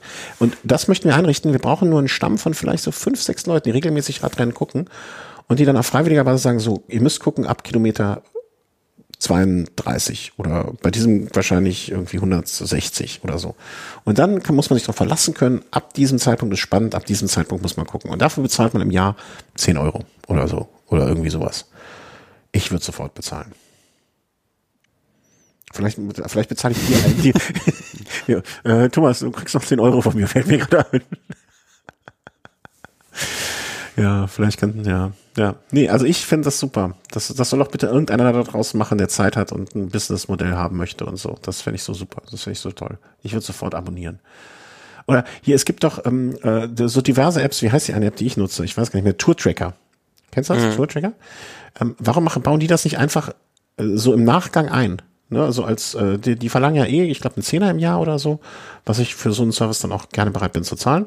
Aber warum bauen die das nicht ein und sagen plus zwei Euro im Jahr oder fünf Euro im Jahr, wenn ähm, ihr uns Bescheid gebt? Äh, ne? Also ihr wisst, ich habe es ja jetzt durchschaut. Fände toll. Nun ja, also wir sind bei dem Donnerstag gewesen. Freitag ist dann komisch. Also den Freitag finde ich irgendwie so eine komplett, also eine Erholungsetappe ja, wahrscheinlich. Etappe von Tapia, Montfort de Lemos. Ähm, so eine Etappe im ersten Teil richtig schwer mit zwei schwierigen Bergen und dann ja so leicht wellig. Also eher was für Ausreißer, denke ich, als dass an dem Tag nochmal irgendwie was im Klassement passieren würde. Ja, dann nehmen die alle die Beine hoch. Und, und wenn, dann sparen sie sich eher noch die Energie für den nächsten Tag noch auf. Ja, die Etappe habe ich mir ähm, notiert in, im Sinne von, die muss mir Thomas erklären, weil die verstehe ich nicht. Also die, die, die, also die, die ist mir so, also 200 äh, Kilometer finde ich am Ende so einer, so einer Geschichte schon echt, muss man erstmal machen. Ähm, dann diese vielen, also da sind ja auch jetzt noch so unklassifizierte Anstiege, die wahrscheinlich auch gar nicht so einfach sind. Hier bei Kilometer 15 zum Beispiel. Und dann hat man eins, zwei, drei, vier, fünf kategorisierte Berge. Hm. Eine Sprintwertung irgendwann mal zwischendurch nach, nach drei, äh, drei Anstiegen, die ja auch wirklich für mich für einen Eimer ist, als wenn dann noch irgendein Sprinter eine Woche nach den drei Wochen da vorne mitfahren würde. Also völlig für also entgeht mir jeglicher Sinn. Aber andererseits könnte das auch so eine Etappe sein, wo man, wenn es eng ist vorne zwischen zwei, drei, vielleicht vier Fahrern, wo es ein komplettes Gemetzel geben könnte. Vor allen Dingen von denen, die sich nicht auf das Zeitfahren verlassen wollen. Machen wir uns nichts vor. Also mit 200 Kilometern ist die Etappe sehr lang und auch sehr schwer, obwohl es auf den ersten Blick nicht so aussieht. Also man muss ja immer sehen, dass die da fast von Meereshöhe losfahren. Und wie du schon richtig sagst, im ersten Teil, auf den ersten gut 50 Kilometern, gibt's fünf unkategorisierte Steigungen und dann im Ende der Etappe drin, auf den letzten 100 Kilometern, nochmal fünf kategorisierte Steigungen. Also ja. Da, die sind zwar nicht alle sonderlich lang, aber doch schon immer so richtig kleine fiese Stiche. Ja, also da kann ich mir vorstellen, dass da nochmal ordentlich zur Sache geht. Ich als Nutzer der äh, offiziellen Vuelta-Seite äh, genieße auch das Privileg, hier den Kommentar dazu zu lesen, nämlich äh, es wird dort bezeichnet als Lucky Mini Lüttich, Bastogne Lüttich. Und für den Vergleich jetzt nicht hundertprozentig passend, aber andererseits schon ein bisschen. Ähm, die Anstiege sind natürlich ein bisschen länger und ein bisschen schwieriger, aber äh, von der Streckenlänge her auch 202 Kilometer. Also könnten, das kann ganz interessant, also die Etappe, wenn es, wenn am vorletzten Tag es so aussieht wie bei der Tour de France, dann kann man diese Etappe sich wahrscheinlich komplett schenken zu gucken. Aber wenn zwei, drei, vier Leute eng beieinander liegen oder zumindest noch ums Podium kämpfen, mehrere Leute und es noch nicht abgeschenkt haben, könnte das auch ein interessanter Tag werden. Und man muss ja auch immer im Hinterkopf haben, da kann es ja auch Leute geben, äh, die jetzt, sagen wir mal, zwei Fahrer liegen gleich auf, aber der eine ist besser im Zeitfahren, der andere schlechter, dann muss der Schlechtere noch Zeit rausfahren. Ja, genau. Und was an dem Tag auch wirklich interessant sein könnte, ähm, so ein das typische, was wir auch immer sagen, Rennen im Rennen, an dem Tag gibt es ja auch ein paar Bergpunkte. Ne? Also das könnte für das Bergtrikot auch eine interessante Veranstaltung werden. Stellen wir sich mal einfach noch vor, ich greife jetzt bewusst kein Team raus, aber ein Fahrer aus Team A ist irgendwie in der Gesamtwertung eigentlich nur vier, fünf Minuten zurück, möchte, kämpft aber ums Bergtrikot, wird geht vorne mit, weil er Bergtrikotpunkte sammeln will, aber ist auf einmal in eine schnelle Gruppe geraten und fährt dann auf einmal vorne weg. Ne, also da gibt's, ich kann mir sehr hm. viele Szenarien vorstellen, wie das spannend werden könnte. Aber am Ende des Tages wird sich wahrscheinlich dann erst entscheiden, wenn man weiß, wie das äh, Gesamtklassement da kurz vorher aussieht. Definitiv, ja. Und der endgültige Scharfrichter wird dann Etappe Nummer 21, das große Finale. Wo könnte das besser stattfinden an, als an einem so, so schönen Ort wie Santiago de Compostela? Ähm, Zeitfahren. Ist es, ist es da schön? Warst du da mal? Nö, aber hört man ja immer, ne? Für alle Leute, die nach Santiago de Compostela pilgern, ist es doch der, ja. der Ort des Seins. ja, aber diese Pilgerer, also, weiß ich Hm, ich weiß nicht, ob das was für mich wäre. Ich möchte niemanden da irgendwie, ne, also soll ja jeder sein, selber glücklich werden, wie er möchte. Das ist ja, aber ob es ein schöner Ort ist, weiß ich nicht. Muss ich mal. Müssen wir mal gucken. Aber andererseits, ne, Pilgerer tragen ja immer viel Geld in diese Orte, deswegen gibt es ja auch viele reiche Städte, die Pilgerstädte waren. Vielleicht macht das Geld den Ort auch schön da, im Sinne von, ne, also dann haben die Kohle, um sich schön zu machen. Also ich weiß jetzt nicht, ob die da irgendwie auf dem Jakobsweg langfahren, aber äh, zumindest sind an dem Tag in dem Zeitfahren ja doch zwei Steigungen im Prinzip drin. Eine mit so zwei Kilometern acht Prozent und einmal einen Kilometer mit sechs Prozent und tendenziell geht's zum Ziel immer noch so leicht bergauf. Also ist jetzt kein reines Flachzeitfahren. Mhm. Also Santiago de Compostela sieht schon hübsch aus. Also muss ich, also sieht jetzt so eine typische italienische, äh Quatsch, italienische, spanische Kleinstadt, die jetzt wahrscheinlich nicht ganz arm ist im Vergleich zu anderen Städten, aber das, ja, kann man, kann man machen. Also, ist ein bisschen überlaufen, glaube ich. Überlaufen von Pilgerern. Sehr lustig. Naja, ähm, aber äh, was mich, äh, was mir jetzt auffällt, dass es gar nicht in Madrid endet. Naja.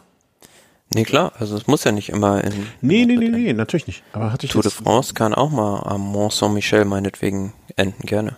Am Ventoux oben, aber nicht wieder runterfahren. Oder da. Aber ja, war mir nun, also hatte ich vorher gar nicht drüber nachgedacht, dass das ja gar nicht deine, aber nee, nee, warum? Ich glaube, Italien ist auch, äh, was bin ich denn heute? Italien wechselt ja auch immer mal zwischen den Städten. Also mal ist beispielsweise in Turin, Mailand, Brescia, Rom, also das ständig oder Verona. Aber ständig ich, andere, gefühlt ist es in, gefühlt ist in, naja, nee, stimmt gar nicht. Müsste man mal auswerten, welche, in welcher Grand Tour ist. Also klar, Frankreich ist natürlich ähm, die Stadt, wo im am öftesten, am öftesten in Paris nur endet, aber ob jetzt mehr ähm, Italien öfter mal woanders hingeht oder Spanien, hm, müssen wir mal gucken. Ja, aber das war's dann. An dem Tag wissen wir dann Bescheid, wer die Vuelta gewonnen hat. Und ähm, wenn ihr natürlich auf uns hört, dann wisst ihr das heute schon. Denn wir geben ja hier unseren Tipp ab. Ähm, und der gilt dann auch. Ne? Also das legen wir jetzt hier fest äh, wer die Vuelta gewinnen wird. Und zwar einmal wird es natürlich den Sieger auf dem Papier geben, den wir bestimmen werden. Und dann gibt es noch demjenigen Fahrer, behaupte ich einfach mal, dem wir am meisten die Daumen drücken. Wer ist das bei dir? Ich habe mittlerweile übrigens habe ich mich auch, ich äh, musste mich zwischen zwei noch entscheiden. Ähm, ich habe mich jetzt festgelegt. Mm, zwischen realistischem Sieger oder welchem? Nee, zwischen, also ähm, es gibt ja den einen Fahrer, dem ich die Daumen drücke und dem einen realistischen Sieger. So, das sind bei mir zwei unterschiedliche. Und ähm, ich musste mich jetzt noch entscheiden, ich, ich werde natürlich, ähm, also ich drücke einem die Daumen und dem anderen glaube ich, dass es macht. Aber ich habe drei Fahrer, denen ich die Daumen drücke. Zwei? Drei drei. Ich, also wenn ich genau drüber nachdenke, drücke ich auch zwei die Daumen, aber ich werde einen, also ich werde die Wette setzen auf einen Fahrer, aber werde den zweiten auch mit die Daumen drücken. Ähm, fang du mal mit den realistischen, also was wir glauben, wer gewinnen wird. Warte, ich muss mir das notieren, äh, bevor wir hier bevor ich das vergesse und dann hinterher wieder nachhören muss und so ein Kram. Äh, am besten machen wir doch direkt das Podium, oder? Mhm. Mhm. Also mein realistisches Podium. Warte, warte, glaube, ich bin noch nicht, bin noch nicht hier, ich bin noch nicht mit meiner Notizen-App am Start. Am Telefon geht das schneller. So, also dein realistischer Tipp ist? Ich glaube Roglic auf 1 mhm. und dann würde ich sagen äh, Yates auf 2 wow. mhm. und ähm, ja, ich schwanke noch zwischen Landa oder Enric Mas, aber ich sag mal äh, Landa auf drei. Alter, du verwirrst mich jetzt komplett. okay, Yates, Roglic und Landa. Roglic. Also ich glaube, Roglic hat ein schlechtes Jahr. Ich meine, das mit der, ähm, ähm, ähm, ähm ne, Roglic macht's auch dies, macht's da nicht. Ne, ist immerhin Olympiasieger im Zeitfahren geworden, ne? Ja, im Zeitfahren. Da, da, das ist ja das Ding. Also ich glaube, ähm, Egan Bernal macht's. Soll ich dir sagen, wo, wo, woran ich meine Theorie festgemacht habe? Ja, ich persönlich, ich persönlich glaube, dass die Südamerikaner bei der Vuelta, kann auch total falsch liegen, aber ich glaube, dass die da nicht viel reißen werden, weil die den, diesen Höhenvorteil jetzt nicht haben. Also die sind jetzt nicht nochmal riesig in die Höhe gegangen nach der, nach der Tour. Mm, Und dadurch fällt dieser Vorteil so ein bisschen weg, den die haben. Und ich sage jetzt genau das Gegenteil ist der Fall. Meine Theorie, die genauso unpopulär wissenschaftlich ist wie deine wahrscheinlich, ähm, da die nach von Natur aus mit der Höhe besser zurechtkommen, sind die insgesamt von Vorteil, weil keiner war noch mal irgendwo im Höhenlager. Ja klar, aber es geht ja gar nicht in so in die großen Höhen rauf, aber das Höhentrainingslager bedingt ja deine, äh, wie soll ich sagen, deine, äh, einen Großteil deiner Form. Ja, nee, nee, nee, das ist da, glaub du mal die Theorie. Ähm, ich glaube, Roglic wird, Roglic kommt nicht unter die Top 3, dem wird wieder irgendwas passieren. Der wird für mich der neue äh, Buchpilot. Und ich glaube, dass, also bei dem, also ich glaube, Bernal vor Lamba vor den dritten bin ich noch nicht ganz sicher. Ähm, ob Miguel Anke Lopez oder Carapaz. Mhm. Oder Vlasov. Hm. Ich glaube Bernal vor Landa vor Carapaz. Das ist mein Tipp. Und wem drückst du die Daumen? Äh, ja, im Prinzip habe ich sogar dreieinhalb Fahrer. Also Landa, mhm. dann äh, Ciccone, Bardet und Fabio. Oh, oh, oh, du kannst ja nicht das ganze Feld wählen, ne? Also du kannst nicht alle in die Daumen drücken. Dann sag lieber, wenn du, wenn du, wenn du umschubsen willst. Also äh, Landa, Ciccone und? Landa, Ciccone, Bardet und Fabio Aru. Bardet. Aru. Hast aber viele Freunde da. Da bin ich ein bisschen bescheidener. Ähm, also ich, also ich drücke ganz fest die Daumen und ich weiß nicht warum. Irgendwie Carapaz. Ich möchte, dass Carapaz das gewinnt. Und ähm, das wird dann natürlich auch so passieren. Ähm, Carapaz und wem ich auch noch die Daumen drücke, einfach weil ich die, weil ich glaube, dass er so fantastisch in Form war bei der Tour und dass das echt blöd gelaufen ist und da bin ich deiner Meinung, ähm, Landa dem, den beiden. Das heißt, im Prinzip bin ich mit meinem Tipp der Herzen mit ähm, Landa und Carapaz auch wirklich, ne, da schießt noch Bernal rein, dem ich jetzt auch nicht so unsympathisch finde. Ich finde, ja, aber ist okay. Aber ich glaube, Carapaz, äh, dem drücke ich am meisten die Daumen und Landa dem mit. Ja, wenn man auch mal be bedenkt, wie knapp Carapaz im letzten Jahr den Sieg verpasst hat ja. gegen Roglic. Das waren ja Sekunden, die ihm da am Ende nur gefehlt haben. Es wäre fast ja noch zu, zu seinen Gunsten da gekippt. Aber natürlich eine gute Theorie. Also ich tendiere auch eher dazu, dass äh, Fahrer vorne sein werden, Roglic jetzt mal ausgenommen, die die Tour nicht gefahren sind, sondern eher den Weg über den Giro gewählt haben zu mhm. Vuelta. Ja, also, dann, damit steht es dann fest. Also wir haben es jetzt festgelegt.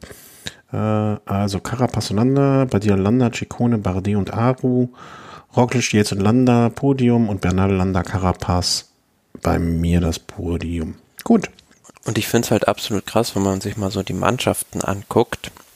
Also alleine Team Ineos, was die für eine Mannschaft am Start haben. Da könnten ja gefühlt, weiß ich nicht, fünf Leute die Vuelta gewinnen. Also Bernal, Carapaz, Navaez, Pitcock, Buccio, Sivakov, Van Baale und Adam Yates. Mhm. Also das ist schon ein Wahnsinnsteam und auch Bahrain Landa, Arashiro, Caruso, der Zweiter beim Giro war, Jack Haig, der der Tourkapitän war, Gino Mäder, Marc Padun, der bei der Dauphiné alles in Grund und Boden gefahren hat, Wout Puls, der auch schon, glaube ich, bei der Vuelta Siebter war und Jan Tratnik.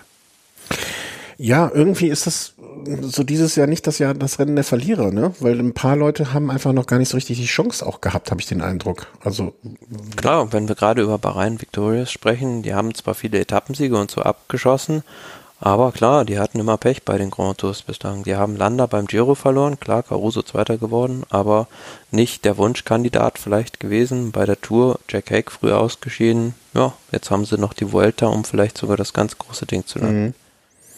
Ja, also ich bin gespannt. Also Carapaz, der Ecuadorianer wird's machen. Da, sorry, wenn ich da recht habe. eigentlich ist es, eigentlich ist das Beste genau das Gegenteil von dem zu nehmen, was ich, was ich immer sage, weil das ist meistens ja doppelt. Miguel Angel Lopez ist auch so ein Fahrer, den ich, nee, der steht ja gar nicht hier auf der Liste, sehe ich gerade, ich dabei bin fest davon aus. Nee, wo ist er denn? Doch, das ist doch dabei. Also ist ein Movie-Star aufgeboren. Äh, ah, ja, hier unten. Kurz verguckt. Weil wir hatten die 300. Vuelta wahrscheinlich die erfährt. Ja, Movistar schickt so ziemlich alles, was sie noch aufbieten können. Ja, das dreckige Dutzend, was es noch da gibt. Fabio Aro auch, wäre wär so schön, wenn man, wenn er mal wieder irgendwie da so sich rausfahren würde, aber so richtig mitrechnen kann man, glaube ich, nicht. Bin, bin, bin sehr gespannt. Also, wir haben es eingeloggt, äh, freuen uns wie immer über eure Kommentare, was ihr denkt, ähm, wer es gewinnen wird. Oder wir können auch einfach sagen, Team Thomas oder Team Hoff, ne, wenn ihr sagt, der oder der. Ähm, liegt, da bin ich völlig d'accord und einer Meinung. Und dann freuen wir uns auf die Vuelta, machen diese Vorschau erstmal dicht. Guck mal, wir haben uns noch gar nicht verständigt, wann die nächste Sendung ist. Aber es gibt ja noch den Tagesordnungspunkt Sonstiges, wo es dann vor allen Dingen seit dem Anfang August darum geht, in welchem Trikot geht es denn nächstes Jahr zur Sache? Weil ab sofort darf darüber gesprochen werden, offiziell. Und da gibt es dann schon so den ein oder anderen Transfer, das ein oder andere Stühlerücken oder auch komplette Teams, die gefühlt ähm, da irgendwie weichen oder oder oder ja also im Fokus steht natürlich jetzt was den Transfermarkt angeht Bora Hans Grohe die gefühlt die ganze Mannschaft einmal austauschen. Also ich habe es jetzt mal in die Überschicht auch die ganzen Transfers reingeschrieben. Also beide Sagans raus Ackermann weg Oss Bortner Selig Schillinger der aufhört Dafür kommen äh, Sam Bennett, Danny van Poppel, Vlasov, Igita, Hindley, Haller, Müllen und Archbold. Hm. Ja, das ist schon krass. Also. Ist auch so ein bisschen so ein Strategiewechsel, will ich nicht sehen, aber ähm, ja klar, die haben jetzt mit Blasov, Igita, Hindley, also drei richtig starke Fahrer noch geholt, die im Klassement vielleicht was bewegen können und sich da in Sachen drei Land dreiwöchige Landesrundfahrten für die Gesamtwertung noch breiter aufgestellt. Mhm. Und mit Sam Bennett natürlich auch einen Sprinter. Aber ich finde es halt krass, da muss ja dann doch äh, der Abgang von Peter Sagan jetzt enorm viel Budget freigemacht haben bei der Mannschaft. Ja, das glaube ich auch. Oder man also Peter, Peter Sagan geht halt mit seiner ganzen Entourage zu Team Total Energies. Mhm. Was ich mich gefragt habe, also ähm, Markus Burkhardt steht ja auch auf der Liste, dass er raus wäre. Ist das auch bestätigt schon? Nee, das habe ich jetzt noch nicht gelesen. Also Markus Burkhardt kann man an der Stelle eine gute Besserung wünschen. Hat sich bei der Polenrundfahrt den Arm gebrochen. Sehr, sehr tragisch. Also fährt ja noch um, um einen Vertrag im Prinzip. Also da steht meiner, meines Wissens nach noch nicht fest, dass der da auch raus wäre. Aber ja, ich halte jetzt aber auch Markus Burkhardt für so einen Fahrer. Ne?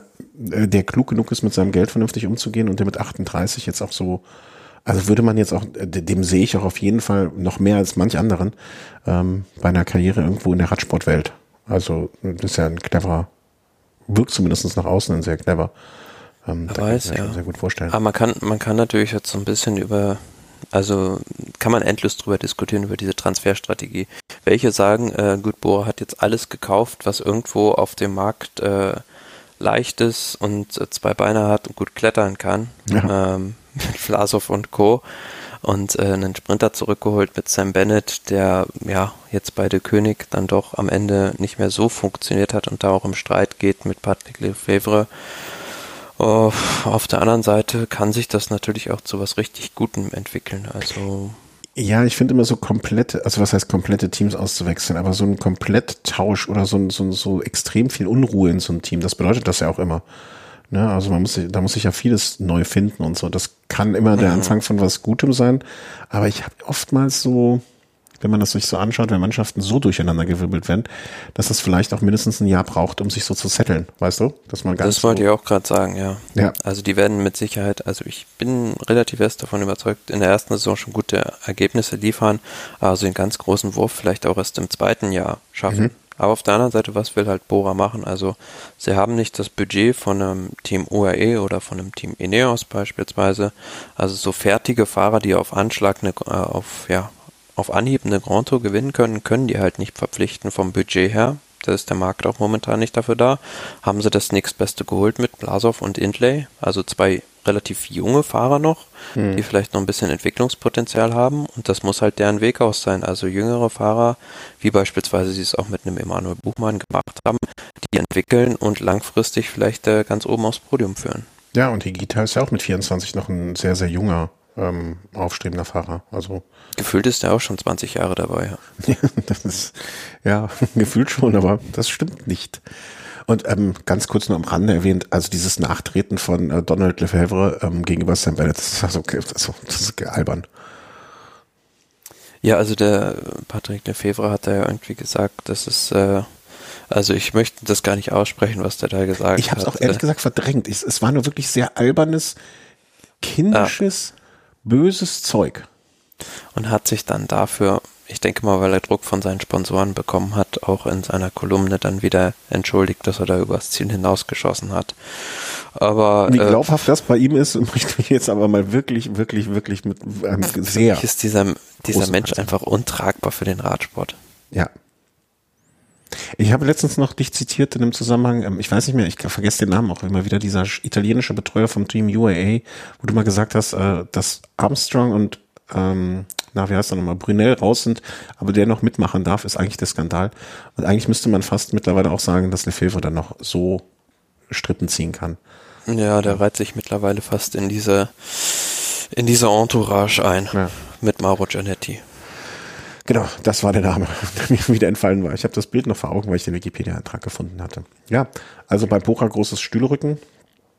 Ähm, Pascal Ackermann, ähm, warte mal, wo war es? Wechselt jetzt zu UAA. Das äh, kam jetzt, also hat mir, also für mich kam das überraschend, um ehrlich zu sein. Mm, richtig überraschend gab es für mich jetzt nicht, weil es vorher schon immer Gerüchte gab, dass er dahin gehen könnte vermutlich, aber natürlich, wenn man rein sportlich die Perspektive sieht, mm, ist es jetzt kein wirklicher Fortschritt, wenn er sich aus Sprintersicht betrachten würde. Ja. Wenn er sagt, er ist jetzt, er wandelt sich vielleicht ein bisschen um, also vielleicht zu so einer Art Alexander Christoph, dass er da auch bei den Klassikern vorne mitwirken kann, ähm, dann macht ist es vielleicht sinnvoll, aber so, ja, bei UAE wird es natürlich schwierig, dann irgendwo ins Tourteam zu kommen, wenn du Tadej Pogacar in der Mannschaft hast. Die werden sich, da bin ich relativ sicher, in den nächsten Jahren voll darauf den fokussieren und keinen Sprinter mit zur Tour nehmen. Bei Bora, ja gut, hat man ihm dieses Versprechen nicht eingehalten. Ähm, bei UAE kann er dann vielleicht den Giro oder die Vuelta fahren, aber wenn man dann noch sieht, die haben jetzt mit Alvaro Hodge noch einen anderen Sprinter geholt und die haben auch noch einen Fernando Gaviria in der Mannschaft, bei dem das noch nicht klar ist, wie es jetzt weitergeht. Da sind noch ähm, einige äh, Unbekannte in dem, in dem UA-Roster unterwegs, ne? Also. Ja, ja, ja. Also Christoph geht, also vielleicht soll er die Lücke wirklich genau füllen. Das wäre. Ja, Christoph geht zu Vanti Gobert mhm. und ähm, ja, vielleicht kann er diese Rolle auch ausfüllen, aber ich mag noch nicht so richtig dran glauben. Ich glaube eher, das Finanzielle hat da auch eine gewisse Rolle gespielt und das will ich ihm auch gar nicht verdenken. Bei Bora hat er da jetzt, glaube ich, zuletzt für zwei Jahre verlängert gehabt und äh, vielleicht nicht so überdurchschnittlich gut verdient hat und, und ja, jetzt kommt er halt in seine Sahnejahre der Karriere, sag ich mal. Und mhm. äh, UAE, die werden da schon nochmal ganz anders bezahlen. Das finde ich auch, also ich finde es für einen Profisportler, das ist ein absolut legitimer Grund, ne? weil er hat ja nur eine gewisse Anzahl an Jahren, um sein Auskommen vielleicht für den Rest seines Lebens zu verkriegen. Und äh, wenn man sagt, okay, ich abgesehen von den Zusagen, die nicht eingehalten wurden, Gibt es noch andere Punkte, die da besser sind? Ja, hey, pf, dann, dann ist das so. Also das Interessant ist ja auch, dass äh, hätte man ja so gedacht, dass er da seine Teile seines Sprintzugs zumindest mitnimmt, aber ein Rüdiger mhm. Selig beispielsweise, der geht jetzt zu Caleb Ewan und zu Lotto Sudal, der sein wichtiger, wichtig, wichtigster Anfahrer war. Mhm. Ich habe übrigens jetzt gerade, das habe ich noch gar nicht gesehen, diese eine Grafik. Ähm, du hast ja wunderschön die Grafiken äh, so nach dem Motto, okay, das hier sind die einzelnen Teams, aber es gibt ja auch diese Gesamtübersicht, die habe ich noch gar nicht gesehen, wo alles äh, genau drin steht. Das war mir noch bisher gar nicht untergekommen. Ja, da gibt es eine sehr schöne Übersicht, wo ja. täglich die neuesten Transfers eingetragen werden. auch Michael Hessmann, äh, der jetzt vom Jumbo Visma Development Team zu Jumbo Visma äh, zu den Senioren aufsteigt, aufsteigt zum Beispiel. Ja, genau. Interessant natürlich noch, wen UAE noch so alles geholt hat. Marc Soler von Team Movistar, Joao Almeida und George Bennett. Ja, das ist schon. Und Almeida war ja auch immer mit Bora in Verbindung gebracht, aber ich glaube einfach, da war der Geldbeutel letzten Endes bei UAE doch mhm. größer als bei Bora. Und äh, wenn Bora den geholt hätte, hätte ich gesagt, äh, die gewinnen wahrscheinlich auch in den nächsten Jahren auf jeden Fall eine Grand Tour, weil den sehe ich schon als einen der Kandidaten, der da mal ja reinwachsen kann mhm. zu den großen Leuten wie Bernal oder Pogacar. Dann, wie, ich, ich blicke da gerade ganz interessiert drauf, weil das habe ich wirklich noch nicht gesehen. Also Marius Meyerhofer und Leon Heinschke ähm, sind vom Development-Team aufgestiegen zum normalen Team DSM. Auch eine schöne Geschichte. Ähm, Tony Galopin nach Trexiger Fredo gewechselt mhm. von AG Dessert. Ähm, da sind ja wirklich ein paar. Esteban Chavez geht nach Education First. Pff, da ist ja einiges dabei. Sag ich mal vorsichtig. Und natürlich der aus deutscher Sicht auch sehr, sehr schöne Wechsel. Ähm, dass äh, Marius Meyerhofer und Leon Heinschke nicht nur auf seine ihre Tra Trainer im, außerhalb der Rennen hören können, sondern mit John Degenkolb jetzt auch einen Fahrer so an die Seite gestellt bekommen beim Team DSM, der im Rennen wahrscheinlich auch so eine Rolle Captain de la Route äh, mit übernehmen wird. Ähm, ja, das hat er ja gesagt, das möchte er gerne bei Team DSM dann wieder machen. Also kehrt er hin zurück, worüber ich überrascht war, dass er gleich einen Drei-Jahres-Vertrag Drei bekommen hat. Äh, schön für Degenkolb, hätte ich jetzt mal auf, äh, vielleicht als, Blöd als, für den Buchhalter. Als Teammanager ähm, ja, vielleicht äh, nicht so gleich einen Dreijahresvertrag gegeben, aber noch, hat jetzt nicht mehr so die super Leistung gebracht, wie vielleicht früher, als er noch bei der Mannschaft war. Aber auf der anderen Seite muss man ja auch mal sagen, bei DSM ist das so ein bisschen mit Vorsicht zu genießen, wenn man sieht, wie früh da teilweise Leute aus ihren Verträgen aussteigen oder einfach mit dem Team nicht mehr klarkommen. Siehe Mark Hirschi zum Beispiel. Mhm. Einerseits, andererseits finde ich das auch, äh, also man muss ja sagen, Degenkolb ist in Deutschland zumindestens ja wirklich ein komplett, also wirklich mit einer der größten Sympathieträger, finde ich auch im, im ja, Radsport. Ein deutsches Team wie Team DSM ist das äh, äh, absolutes Muss jetzt mal gewesen, so einen deutschen Fahrer zu holen. Ja, und dementsprechend den dann auch längerfristig binden zu wollen, finde ich eine absolut äh, logische Geschichte. Also, ne, und die mit, mit, also er ist ja auch ein gestandener Profi, klingt jetzt blöd, ne, aber der ist ja jetzt schon 16 Jahre dabei, acht, äh, ja, klingt vernünftig, ja, 16 Jahre dabei. Ähm, also ich, ich finde, vielleicht ist das auch, sind diese, sind von diesen drei Jahren noch nur zwei als wirklicher Profi und das letzte wird schon so ein Übergangsjahr werden und man möchte ihn einfach lange binden. Deswegen finde ich das, vielleicht ist das eine clevere Entscheidung, als es im Moment, ersten Moment äh, so wirkt. Hm, haben wir noch irgendwas, was uns untergegangen ist an Transfers, was ich jetzt hier aus der Liste gesehen habe? Ja, Fabio Aru hört auf, haben wir noch als Meldung. Ja, kam überraschend. ja. Heute ähm, mit 31 Jahren doch noch einen Fahrer, wo man sagen würde, okay, der hat jetzt vielleicht noch, wenn es gut geht, fünf, sechs Jahre vor sich, die er auf hohem Niveau fahren kann und ist ja jetzt gerade auch bei der Burgos-Rundfahrt, wir hatten es angesprochen, sehr erfreulich wieder in Erscheinung getreten. Ähm, hatte jetzt zwei, drei sehr, sehr schwierige Jahre bei UAE Emirates, wo er, ja, ich möchte schon sagen, fast aus dem Team rausgemobbt wurde. Mhm. Ich erinnere mich da an die ein oder andere Aussage bei der Tour de France im letzten Jahr, wo man ihn äh, öffentlich da an den Pranger gestellt hat. Mit Sicherheit nicht die feine Art und Weise. Ähm, ist jetzt da dieses Jahr mehr oder weniger notbedürftig nochmal bei Kubeka untergekommen ähm, ja, und gut, ich kann es auch irgendwo nachvollziehen, dass er aufhört. Äh, wir haben mal drüber diskutiert, auch bei den bestbezahlten Fahrern.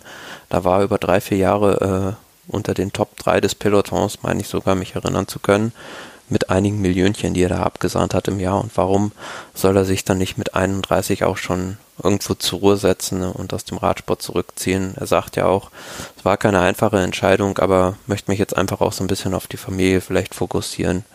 Jetzt mal im Ernst, also wenn, wenn du und ich, wir beide nicht mehr arbeiten müssten für den Broterwerb, ne, sondern einfach das Geld hier so liegen würde und wir uns nur überlegen, wofür wir es ausgeben und wenn wir nicht komplett uns blöd anstellen, es auch bis ans Lebensende reichen würde. Also ich würde wahrscheinlich immer noch irgendwie so ein bisschen was wie Arbeiten machen. Und wenn das jetzt hier dieser Podcast wäre, aber ich kann das auch total verstehen. Also der, der Junge ist 31, der hat wirklich ein ganzes Leben noch vor sich. Und warum soll er, wenn er ausgesorgt hat, wenn das wirklich der Fall ist, Warum soll er nicht einfach Sachen, die Sachen machen, die ihm Spaß machen und schön sind? Und wenn Radfahren dazugehört, warum soll er sich den Stress antun, es unter Profibedingungen zu machen und nicht einfach aus Spaß und der Freude? Also das ist mir ja, ja, stimmt, ja. Aus, man, man sieht das natürlich immer ein bisschen zu sehr, finde ich, auch aus der äh, Zuschauerperspektive, aus der Fanperspektive. Ja. Da wünscht man sich natürlich immer, dass so ein Fahrer möglichst lange dabei bleibt und vielleicht ja doch auch so diese teils unvollendete Karriere, wie ich finde, äh, doch noch vervollständigt. Also kann mich dran erinnern, er hat ja die Vuelta auch gewonnen, war ganz nah dran beim Giro auch da zu gewinnen, 2015, hat nicht viel gefehlt. Bei der Tour de France war er auch da einmal lange im gelben Trikot unterwegs. Und dann kam halt dieser Absturz, jetzt kommt wieder dieser Karriereaufschwung. Da würde man eigentlich denken, er, er kommt jetzt wieder so richtig in Gang, aber äh, ja, um, umso schöner wäre es dann, wenn er jetzt einen super Abschluss noch hat bei der Vuelta. Ja, einen so einen Tagessieg zum Beispiel irgendwie da gefahren und das wäre es doch im Grunde genommen. äh, Aber andererseits muss man auch sagen, cool, oder? Also neun Jahre gefahren und davon jetzt die Rente durch. Also nach neun Jahren. Ich meine, ne, also ist jetzt nicht am äh, 2012 hat er Ja, angefangen Rad zu fahren, ne? Dann muss er sich ja auch wahrscheinlich äh, gehörig bedanken bei seinem Manager, der ihm damals diesen Vertrag bei UAE ausgehandelt hat. Ja, ja, ja, ja. Na, also ist jetzt nicht so, dass er vorher nicht auch schon gefahren ist, aber zumindest als Profi so unterwegs, das äh, hat, hat er schon viel richtig gemacht in seiner Karriere an der Stelle, ne? Und sei ihm auch gegönnt. Also soll, soll er sich um schöne Dinge kümmern. Und wenn, wenn die Familie für ihn dann jetzt so in den Fokus rückt, das ist Ja, Radtouren auf Sardinien organisieren. ja irgendwie sowas. Das ist doch. Kannst du einmal, kannst du einmal mit Fabio fahren und über alte Zeiten quatschen. Ja. Ich glaube, du hättest, noch, du hättest noch die ein oder andere Frage, die ihm wahrscheinlich ein Journalist vorher noch nicht so gestellt hätte. Zumindest äh, so tief in der Ah, Materie drin sein. da, da gibt's so vieles, also was man da fragen wollen würde, aber ja, kommt man halt schwierig ran an solche Leute. Ach, wer weiß, irgendwann mal durch Zufall. Also warum? äh, Es gibt Zufälle im Leben. Gut, apropos Zufall. Ich finde, zufällig sollten wir nach einer Stunde 36, 37 ähm, die Sendung dann hiermit beenden. Ähm, ich hoffe, ihr habt alle genauso große Vorfreude auf wie ich. Äh, und du, Thomas, lässt es ja auch durchblicken, dass deine große Vor- Vorfreude groß ist. Es geht übermorgen los. Äh, Tag der Aufnahme ist der Donnerstag, ähm, Tag der Veröffentlichung hoffentlich auch noch Donnerstag. Und ähm, ja, genießt die Vuelta, genießt den Start in die Vuelta. Ähm, es geht im Prinzip die ersten Tage schon direkt um die Wurst. Und ähm, ich hoffe, ihr habt genauso einen guten Start da rein, wie wir ihn haben werden, hoffentlich. Und ähm, ja, gehabt euch wohl, bleibt gesund und auf eine schöne Vuelta für uns alle. Jo, Oh, Entschuldigung, habe ich dich jetzt beim Trinken? Verdammt, das war nicht meine Absicht. Tschüss, macht's gut. tschüss, tschüss.